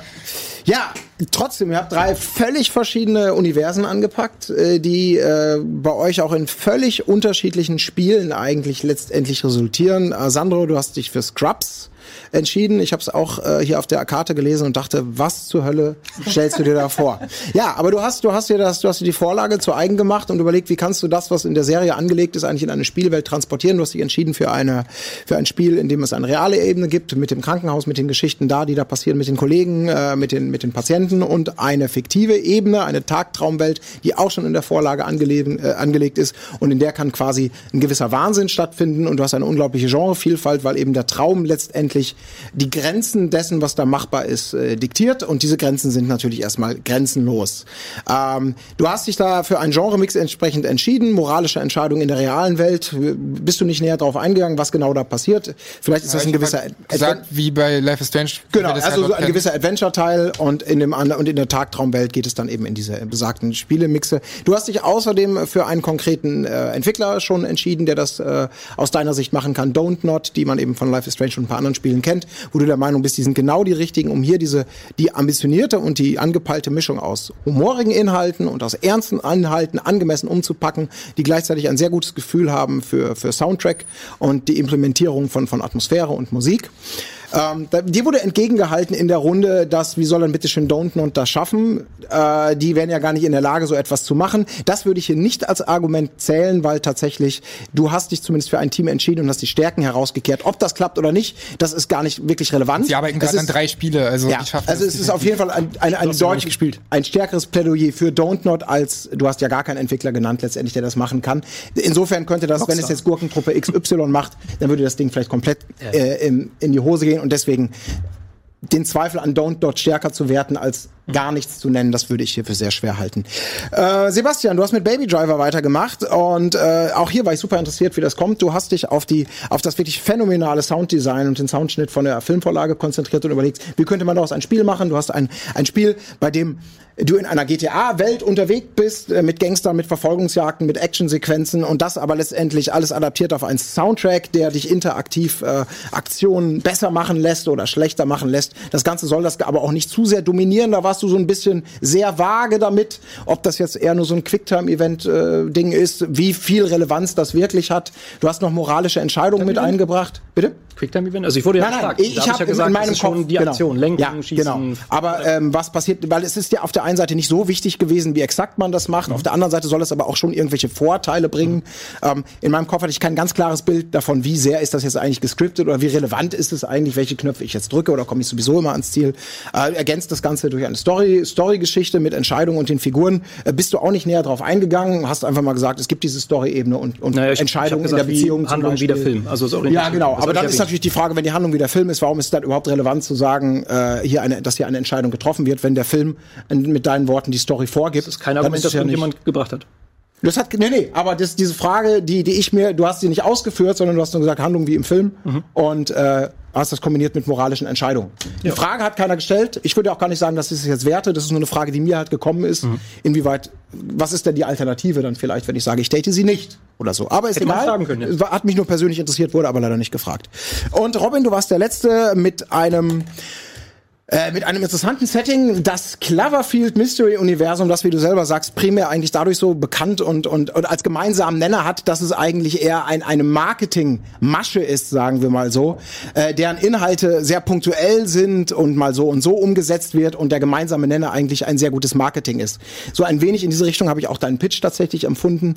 Du hast äh, lange versucht, so die, die, die, die Grundidee zu skizzieren, dass da etwas ganz Fantastisches. Irgendwann passiert, große moralisch, beziehungsweise große Dinge wie äh, NPCs, die plötzlich sterben, obwohl man schon vier Monate unterwegs waren, ein gigantisches Monster, was dann vielleicht irgendwann dann mal kommt. Als es dann um konkrete Rückfragen geht, was soll denn da jetzt eigentlich passiert, war das äh, mal Last of Us, mal war es The Division, aber relativ wenig konkret. Nee, ich habe gesagt, es ist nicht viel. Ich habe Ja, gesagt, in äh, Division kennt man das so, dass es halt immer Okay. alles so ist und hier ist es halt nicht. Jetzt ist natürlich das ich Problem, dass The Last of Us, wenn man das als Survival-MMO irgendwie als Beispiel heranzieht, ist es, hat man bestimmt, bestimmte Antworten, hat jeder, der das gespielt hat, wie das vielleicht sein könnte, aber auch sehr Deswegen viele habe ich es deswegen Fragen. hab ich's genommen. Also ich Ja. hatte den Eindruck, jeder weiß, was ich meine. Okay, dann hat es vielleicht, Vielleicht vom Player, ich aber wie, also Last of Us ist ja nun mal kein MMO, Ja, genau. deswegen ist natürlich dieser Faktor, hast du komplett offen gelassen und bist sehr, sehr wenig konkret geworden, was denn das Spiel ist. Damit natürlich analog zum Cloverfield, zu der Vorlage, So. weil auch die eben so etwas wie Sand in die Augen streuen ist, ohne genau zu wissen, was man bekommt. Im Idealfall ist es ein toller Film, ansonsten ist es vielleicht einfach nur eine Marketingmasche, die sich Einen bald. Cloverfield. Ten Cloverfield Lane ist ein großartiger Film, aber da reden wir später von den Genau. beiden. Lange Rede, kurzer Sinn. Am stringentesten, am überzeugendsten, am durchdachtesten von dem, von dem, was da passiert, bezogen auf die Vorlage, am vielfältigsten und in verschiedenste Ecken gedacht. Für das, was in dieser Zeit möglich ist, das gilt ja für euch alle, war für mich der Pitch für Scrubs. Und deswegen gehen diese zwei Punkte für mich an Sandro. Was Darf ich kurz eine Anekdote vollbringen? Mir ist kurz vor der Sendung aufgefallen, dass ich so ein bisschen die Frage äh, missverstanden habe, weil es gibt einen zweiten Teil von diesem Pitch, den ich gar nicht mit reinbringen konnte, worum es eigentlich geht, weil ich woll- weil ja, ich habe ein Medi ich, ich wollte nicht nur ein Videospiel, sondern ein Franchise pitchen. Äh, und der ganze Fokus dieses Dings war so ein bisschen, dass halt äh, an St. Cloverfield Lane angelehnt es ein Horrorspiel danach dann gibt und in der Du wolltest Form quasi daraus die Lizenz machen für Comic. äh, Richtig, Spiel, genau. Und dann ist mir so aufgefallen, ah, warte mal, es geht ja nur um ein Videospiel.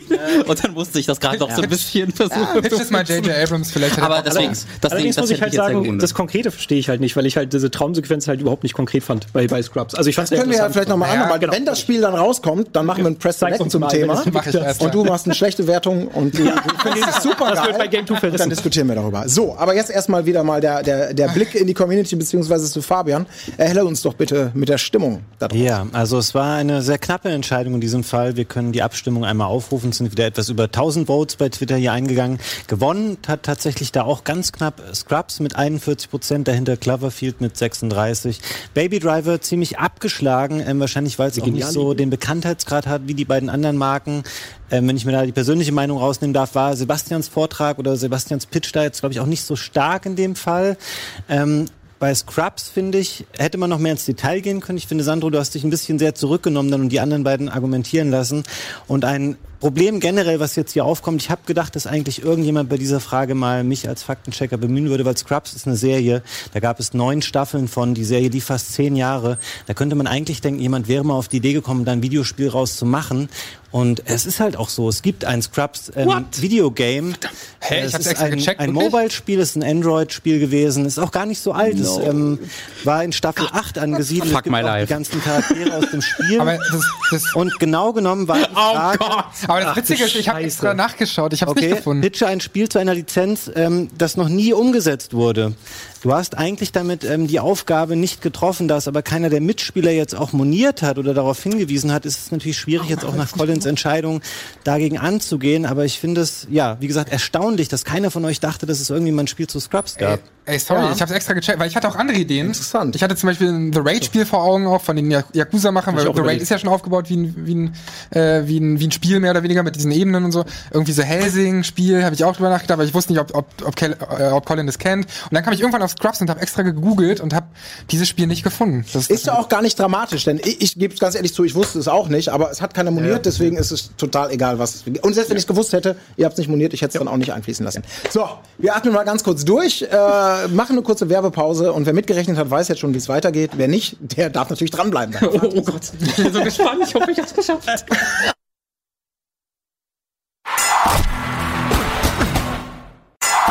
Gamefights. Und da sind wir äh, zur großen Abschlussrunde der heutigen Gamefights-Episode. Hier sind jetzt die, äh, die, die, die, die, die Fragen, die jetzt gleich kommen, sind hier handschriftlich formuliert worden, denn sie sind so fangfrisch, dass es nicht mal für den Drucker gereicht hat. Ich hoffe, ich kann Roberts Schrift lesen. Ins Finale haben es geschafft Sebastian mit zwei Punkten und Sandro mit drei Punkten. Ähm, und das letzten waren Meter Punkte, die du dir aus meiner Sicht redlich verdient hast. war eine schöne Aufruhrjagd noch. Ah, da sind nicht alle einer Meinung. Ist Ja, der. Pitch war nicht. Ey, aber ich habe echt ein bisschen Schiss vor der Schnellrunde. Zu Recht. So, weil das Ding ist, wirklich, es war einmal eine Frage dabei, irgendwie, welches Spiel sollte Permadeath bekommen oder wo würde es Sinn ergeben, Permadeath einzubauen? Da fällt mir auch nach einer halben Stunde nichts ein. Ich erkläre noch einmal ganz kurz, da könnt ihr noch einmal kurz durchatmen, was jetzt passiert für euch. Ihr seid der Erste und natürlich auch für die Zuschauer zu Hause. Wir haben jetzt eine Schnellraterunde. Ich stelle euch entweder entweder oder Fragen oder eine klassische Frage im Sinne von, was ist die beste Konsole? Derjenige von euch, der zuerst seine Antwort gibt, ist auch der Erste, der die Antwort untermauern muss. Und ihr habt jeweils 30 Sekunden Zeit. Das heißt also, wenn ich frage, so, Mario oder Sonic, der Klassiker, Du fängst an, Mario. Dann hast du zuerst 30 Sekunden Zeit für Mario zu argumentieren. Automatisch geht dann Sonic zu dir. Gleiches Spiel bei den Fragen, was ist das Beste? Wer dazu erst eine Antwort gibt, muss beginnen und hat 30 Sekunden Zeit. In der zweiten Runde habt ihr dann 15 Sekunden Zeit. In der zweiten Fragerunde, die dann hin und her geht. Ja, überlegt euch, wie ihr antworten wollt. Also, seid ihr bereit für die erste Frage? So halb. gut. Wird super. Dann stelle ich sie hier. Speed, Speedrun der. Und die erste Frage aus der Community, sei noch mal gemerkt, vielen Dank für, eure, für euer äh, tüchtiges Mitmachen, ist folgende. PUBG oder Bomberman? What? What the fuck? Ich dachte jetzt halt Fortnite. Bomberman. Ich musste gerade kurz Luft holen. Äh, einfach nur, weil ich Bomberman äh, sehr bevorzuge. Es ist ein, ein äh, Koop-Couch, nein, Couch-Koop-Spiel und ist halt einfach der Renner auf jeder, äh, auf jedem Zusammentreffen. Wenn du mit Freunden zusammen bist und äh, Bomberman einlegst, dann haben halt einfach alle gute Laune. Bei PUBG, na gut, das kannst du halt online spielen, ist auch ganz nett, aber letztendlich bist du halt immer distanzierter zu den anderen Mitspielern. Es ist halt ein klassischer Shooter und Bomberman ist halt immer irgendwie was Besonderes geblieben, über die ganze Zeit. Es ist halt ein sehr besonderes, sehr spezielles äh, Gameplay-Konstrukt, das sich bis heute gehalten hat. Es wird auch heute immer noch kopiert, weil es so ein tolles Spiel ist. Apropos ähm, Gameplay, ähm, ja, was ist für, egal. Ich wollte eigentlich darauf zurückkommen, dass ähm, einfach PUBG ein neues Genre quasi, naja, nicht gegründet hat, aber auf ein neues Level gehoben hat. Und zwar ist das natürlich Battle Royale. Ich dachte eigentlich, dass die Frage auch wäre, PUBG oder Fortnite, aber ähm, egal. Auf jeden Fall äh, ist PUBG unfassbar relevant. Natürlich hat Fortnite jetzt auch den, den Rang abgelaufen so ein bisschen, aber äh, PUBG hat einfach das neu hochgeholt, macht unglaublich viel Spaß, ähm, sonst würde dieses Konzept nicht ständig kopiert werden. Okay, du hast jetzt die ganze Zeit argumentiert, äh, warum dieses Spielprinzip irgendwie aktuell relevant ist. Das ist irgendwie schön, aber du hast nicht erzählt, dass es ein gutes Spiel ist. Und Bomberman ist halt leider einfach das coolere Spiel. Gerade wenn du mal eben gerade eine schnelle Runde spielen willst, ist es halt einfach der Spaßbringer schlechthin. Und wie gesagt, es ist von damals bis heute etabliert und wird wieder äh, wird aufgegriffen. PUBG wahrscheinlich, Battle Royale nicht. Obwohl, was, obwohl Battle, äh, obwohl, obwohl PUBG ähm, so minimalistisch ist oder gerade weil es so minimalistisch ist, ähm, schafft es halt trotzdem eine krasse Vielseitigkeit. Sonst würden, sonst würde man nicht ständig Bock haben, immer wieder eine neue Runde zu spielen und immer wieder Erster werden zu wollen. Ähm, und das ist einfach Gameplay-technisch ähm, sehe ich da sehr viel Gutes einfach. Gut, ich sehe hier, Alter, ich, ich hasse PUBG, ohne ich Scheiß. sehe hier einen knappen Vorsprung äh, bei Sebastian, der erste Punkt für Bomber. Würde ich auch. Ich, ich wollte eigentlich Fortnite argumentieren. Ich war kurz Ähm, davor, PUBG zu sagen, war so, nee, what the fuck, ich mag PUBG. Ja, ja, Ich ich, war auch nicht. kurz, kurz verwirrt. Ähm, Es war nur wollte Punkt. schon sagen, du hast es genannt, du bist dann aber, ich glaube, es war für alle ich gehe, okay, die Regie ist mit ich bin damit d'accord, dass du den Punkt bekommst. Bastian bekommt den ersten Punkt für Bomberman, damit steht Bastian. 1 zu 0. Ich nenne doch, ja, okay, Basti. Basti natürlich. Ach so, so ist es da drüben in der Amanderstraße. Okay, jetzt müsst ihr genau zuhören, bitte genau zuhören. Die nächste Frage wird jetzt gestellt. Lieber drei 10-Stunden-Spiele oder 10 3-Stunden-Spiele? 10, 3 drei- Stunden Spiele. Sebastian? Okay, weil äh, lange Spiele laufen sich einfach auf Dauer tot. Ich habe da irgendwann mal eine coole Kolumne bei Game 2 gemacht. Das Problem ist einfach, ähm, Länge ist nicht immer gleich viel besser, weil ähm, Leute werten das immer so, wenn du wenn du Geld reinwirfst, dass du dann möglichst viel Spielzeit zurückbekommst. Das ist aber letztendlich Quatsch, wenn sich nämlich dieses Gameplay nicht gut hält. Bei, lange, bei längeren Spielen ist das so. Kurze Spiele, das können alle Leute einlegen, auch mal eben gerade nach Feierabend. Wer hat schon Bock, äh, ein 300.000 Stunden Rollenspiel nach Feierabend einzulegen? Bei einem 10 Stunden, äh, bei einem 3 Stunden Spiel machst du das halt schon mal eher. Bist halt äh, kurz und knapp unterhalten und das ist meistens auch stringent inszeniert. Es gibt zwar auch ein paar wenige Beispiele für tiefgründige ähm, Spiele, die nur drei Stunden lang sind, aber meistens ist es so, dass du in 30 Stunden ähm, viel mehr Substanz hast und viel tiefgründiger Charaktere erzählen kannst. Ähm, auch ähm, die Story einfach viel weiter vorantreiben kannst. Natürlich ist es nicht geil, wenn es über 100 Stunden geht und es sich kaputt läuft. Ähm, da bin ich auch bei dir. Aber 30 Stunden ist die optimale Zeit für ein Spiel in meinen Augen. Ähm, und du hast natürlich auch, du kannst ja trotzdem diese vielen kleinen Titel zocken, aber in 30 Stunden kannst du viel besser alles verpacken, was du wirklich als Entwickler dir auch vorgenommen hast. Na, du verwechselst da jetzt so ein bisschen einfach an, an Redseligkeit. Äh, Natürlich hatten zehn Stunden und was weiß ich was Spiel viel mehr Zeit zu reden, aber letztendlich tiefer und bedeutender können auch kurze Spiele sein. Ich meine, ein Journey ist super komprimiert, bringt aber seine Story genau auf den Punkt und äh, lässt Bedeutungs, äh, nein, lässt, lässt vieles offen für die Deutung des Spielers. Also das lasse ich nicht gelten. Aber das mit der Deutung für den Spieler, du hast jetzt ein Beispiel halt gewählt, aber genauso gibt's ja auch 30-Stunden-Spiele, ähm, die su super philosophisch sind, wo du viel rausholen kannst, wo du ähm, sehr viel noch mit, mit Freunden drüber reden kannst, weil in 30 Stunden einfach viel mehr passiert und du viel mehr über einzelne Plots erzählen kannst und diskutieren kannst. Ich mach's kurz. Auch diesen Punkt gebe ich Sebastian. Primär deswegen, weil du leidenschaftlich für 30-Stunden-Spiele ähm, argumentiert hast. Die Frage allerdings waren, du lieber drei 10-Stunden-Spiele spielst oder 10, 30 Es waren aber auch viele Zahlen in kurzer Zeit. Ich war auch so. Aber ich weiß, du wolltest, du hast auch gebrannt für die andere Antwort, da war Sebastian einfach ein bisschen Ja. schneller. Aber bist gut umgeswitcht, nur ähm, in diesem Fall waren die stärkeren Argumente und das klarere Verständnis der Frage bei Bastian. so. Deswegen zwei zu. Bastian, was ist denn los hier? Bastian. Ich habe doch schon so häufig Bastian zu dir Bastian, gesagt. du nennst mich nie Bastian. Ich Keiner nennt mich als ich dir die Mail geschrieben habe, ob wir aber Bomatre zusammen Porträts von uns machen. Okay. Ach, deshalb habe ich sie gleich gelöst. Ich habe schon ganz häufig Bastian genannt. Kriegst nie wieder eine Kolumne. So. Nein, fantastisch, Kolumne. fantastisch. Sebastian und Sandro, konzentriert euch. Äh, Sandro, du weißt, ne? Es Ja, geht- ich muss- geht um alles. Auf Jagd kann- auf oder- Jagd kann ich ja. Gut. Folgende Frage hat die Community für euch auserkoren. Wir suchen die stärkste Waffe in einem Videospiel. Big Fucking gun. Fuck, was machen wir denn jetzt? Okay, halt, stopp. Das kann ich nicht entscheiden. Für mich war das das perfekte Das Echo war, gerade. ja, war's auch. Ähm, Also dafür schon mal Respekt. Kriegen wir beide einen Punkt? Naja, dann hast du ja in dem Fall schon gewonnen. Das können wir auch nicht Aber noch eine machen. Frage. Fabian, was machen Ach wir so. denn jetzt? Wie hast du es denn? Fuck. Du hast, du Ja, hast oder beide keinen Punkt. Du sitzt an einem Ich anderen sitze ja Punkt noch ein des bisschen weiter weg. Als Zu viele du, Du Waffen. sitzt Was direkt hast du daneben, du musst das besser beurteilen können. Ich bin nur, nur der Faktenchecker und nicht derjenige, der hier jetzt Ja. Fragen klären muss. Um, Faktenchecker, Frage. Wer hat faktisch eher geantwortet? die haben beide gleichzeitig geantwortet. Okay. Klang ein bisschen ganz subtil nach Sandro. Dann würde ich fast sagen, Ja, ich ändere die Frage spontan. Ja? Okay. Ich denke mir spontan eine neue Frage aus.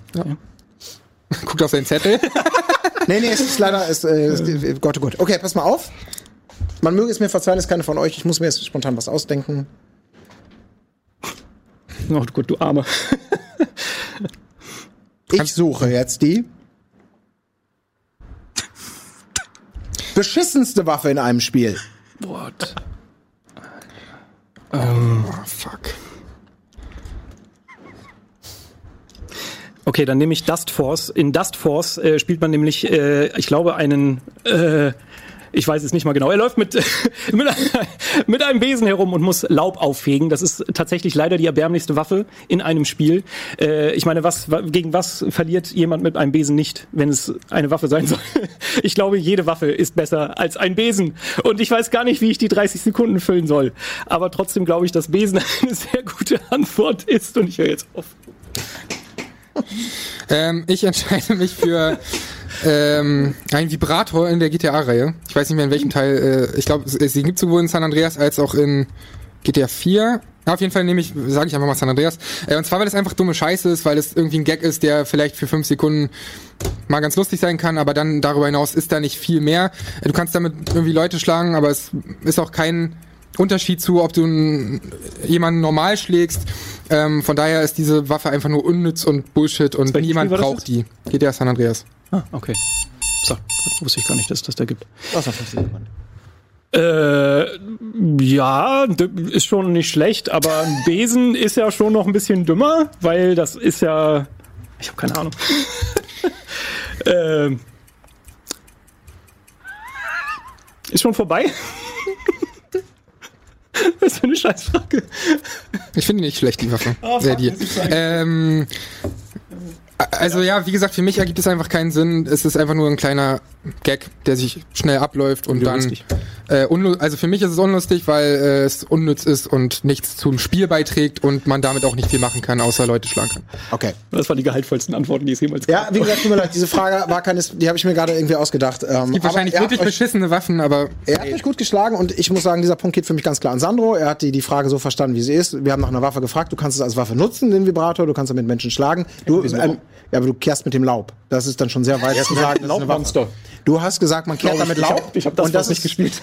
Deswegen Warum ich sagen, das? Fernseher ist eine scheiß Waffe, weil da kann man Fernsehen gucken. Aber ganz Das kurz, wie, wie kommst du denn dann darauf, wenn So. du das nicht mal gespielt hast? Ja. Ja, ich hab's halt gesehen. Ist doch wurscht. Du hast, das eine, du hast eine genommen. Waffe im Spiel, die man als Waffe nutzen kann, fair argumentiert. Damit geht der Punkt an Sandro. Und es wird nochmal richtig spannend. Oh, oh. Oh, jetzt passt aber mal auf. Jetzt, oh ja, jetzt, jetzt seid ihr wieder dran. Beziehungsweise wart dran. Und ich verkünde eure Frage.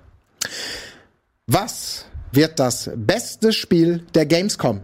Cyberpunk 2077. Sandro. Weil Cyberpunk 2077 natürlich zwar überambitioniert ist, aber all das, was man jetzt schon weiß, dass sie einfach ähm, aus Witcher viel gelernt haben, aber dass sie das nochmal weiterspinnen, in die Ego-Perspektive gehen, in die Zukunft gehen, mit all den philosophischen Ansätzen, die so ein Cyberpunk-Genre eben auch ähm, hat, glaube ich, dass CD Projekt Red sowohl gameplay-technisch, was auch das Quest-System angeht und so, als auch ähm, inhaltlich, was das Philosophische mit dem Thema, was sie damit daraus machen werden, dass das alles ein ziemlich rundes Ding wird und auf der Gamescom werden alle, so wie das auch schon auf der E3 war, über Cyberpunk 2077 sprechen.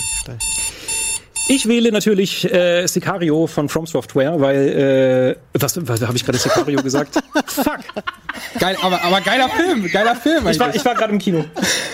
Und wie ist das Sicario 2 so? Hau doch mal raus. Oh Mann, mir fällt der Name nicht ein. Das ist schwer. Wir- Fuck. Mega den Hänger. Vorsagen, also Okay, also.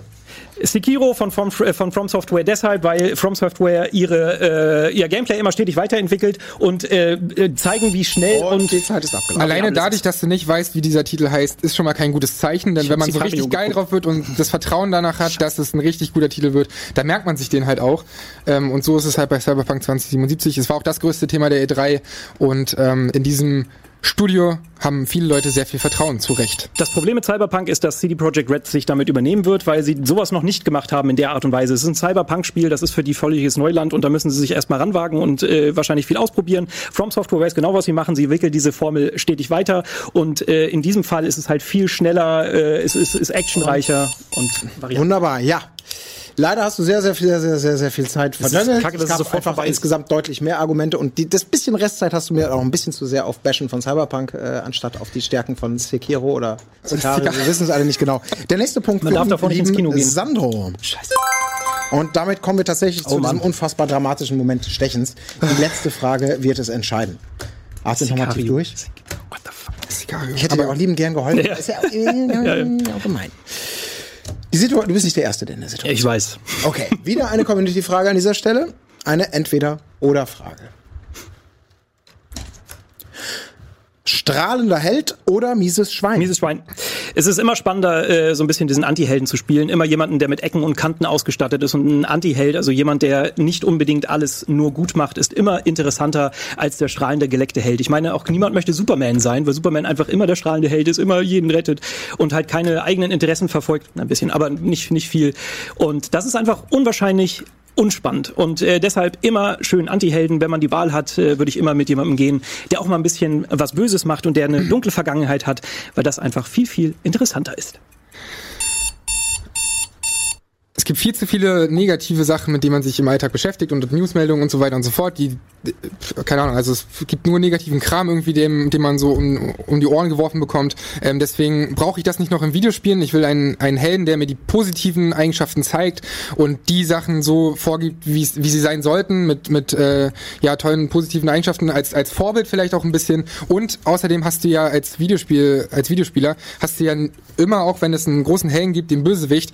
Und wenn du halt, ähm, wenn du halt quasi einen Anti-Helden willst, dann kannst du dich auch daran Aber dann kannst du halt auch gleich Kinderspiele spielen und das ist halt auf Dauer dann doch irgendwann ein bisschen langweilig. Man wächst ja daraus äh, hinaus und deshalb ist es halt immer spannender, jemanden zu spielen, bei dem du die Option hast, auch mal über die Stränge zu schlagen. Und ich meine auch bei GTA genug Leute, die daraus so ein bisschen den Reiz und den Spaß sehen, auch einfach mal etwas zu machen, was man in der Realität nicht, nicht machen würde. Und bei dir, Wenn ich an die beliebtesten Videospielfiguren aller Zeiten denke, werden da immer Mario genannt, Link genannt, äh, Geralt genannt. Das sind alles Figuren, die auf jeden Fall positive Eigenschaften haben, die äh, natürlich Helden, die natürlich Helden sind äh, im Endeffekt und sich für gute Sachen einsetzen und da, im Endeffekt kommt es darauf an.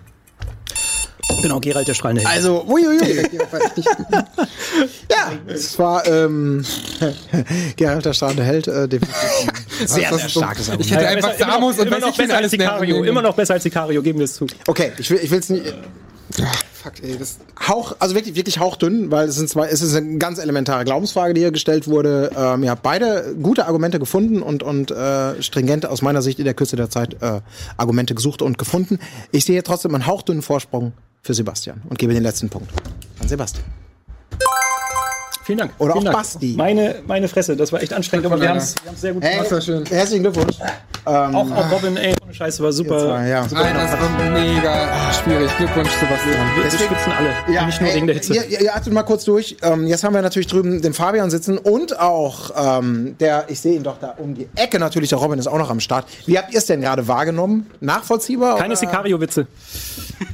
Willst du anfangen? Soll ich? Ich, muss, ich möchte nur kurz erwähnen, dass mein Plan als erster auszuscheiden wirklich wunderbar funktioniert hat, weil ich sitze jetzt seit einer Viertelstunde direkt vor dem Ventilator. Ähm, also ich bin froh, dass es alles exakt genauso geklappt hat, wie ich geplant habe. Sehr schön. Ich würde ansonsten zum Finale sagen, ein sehr starkes Comeback zwischendurch von Sandro. Da muss man sagen, wenn man 2-0 hinten liegt, da hat er sehr, sehr gut dann noch gespielt bei den Fragen 3 und 4. Bei der fünften Frage natürlich unglücklich, weil Sebastian wirklich instant einfach eine super gute Antwort parat hatte, die er sehr eloquent geschildert hat. Und ich hatte das Gefühl, Sandro kann es noch schaffen, aber Gerald war natürlich dann sehr, sehr ungünstig in der Aufzählung der strahlenden Helden, weil er natürlich da genau nicht reinpasst. Ähm, Von daher geht es schon in Ordnung, aber ich finde beide sehr gut gespielt im Finale. Dankeschön. Und äh, Robin, be be bereust du es jetzt nicht hier gesessen zu haben oder ist das eigentlich Also ich fand es tatsächlich zunächst sehr, sehr schade, aber dann, als ich dann die Fragen gehört habe, ich wäre ziemlich verzweifelt. Vor allen Dingen, weil der Sebastian so wahnsinnig schnell war, dass ich dann niemals hätte vorher reagieren können. Dann hätte ich in die Rolle, wäre ich plötzlich in der Rolle gewesen, dass ich für PUBG hätte argumentieren müssen. Dann hätte ich halt genauso ausgesehen wie Sandro. Das fiel mir echt am- gesagt, PUBG ist wichtig. Mehr hätte ich auch nicht gehabt. Ähm, deswegen, es wäre, glaube ich, kein schönes Ergebnis für mich geworden. Deswegen bin ich dann doch ganz froh, dass ich da äh, früher dann schon ähm, mich da nicht mehr blamieren musste. Ja, also vielen, vielen Dank. Äh, natürlich an dich, vielen Dank, äh, lieber Fabian, ähm, äh, für dein Ohr in der Community. Ja, und nochmal ganz offiziell, Sebastian, herzlichen Glückwunsch. Sandro, hauchdünn, echt Respekt für das Comeback. Genau wie es Fabian gesagt hat, habe ich es ehrlich gesagt auch empfunden. Es war richtig schön, richtig tolle Runde. Aber auch- Hitze auch Kompliment an auch dich. Sehr Die ähm, Entscheidungen waren auf jeden Fall nachvollziehbar. ja, das, das sagst du jetzt. Nee, ich Jetzt hab hat er jetzt nicht mehr zu Ja, Warum jetzt? Ich habe ja, schon- ich hab ja schon verloren, was soll ich denn? Ich könnte Ja. noch pöbeln, aber nein, das hast du sehr gut Das gemacht. machst du dann mit deinem zweiten Account. So, meine Lieben, ich würde sagen, äh, wir, wir haben uns jetzt alle ein bisschen Entspannung verdient, äh, vor allem ihr, Ja, mal absolut. die Hirnwendung durchpusten. Wir kommen natürlich wieder. Und ich hoffe die ganze Zeit, dass mir aufs Ohr gesagt wird, wann wir mit Gamefiles wieder da sind, weil das habe ich jetzt leider nicht hier stehen. Ich moderiere das natürlich ganz eloquent über und kann jetzt verkünden, dass wir am 29. am 29. August wieder am Start sind mit der nächsten Ausgabe Gamefiles. Bestimmt wieder mit spannenden, illustren Gästen an dieser Seite. Vielleicht auch mit ein paar Ersttätern. In diesem Sinne, vielen, vielen Dank an euch, vielen Dank an euch nochmal und euch natürlich einen ganz gediegenen, fantastischen Abend und bis zum nächsten Mal.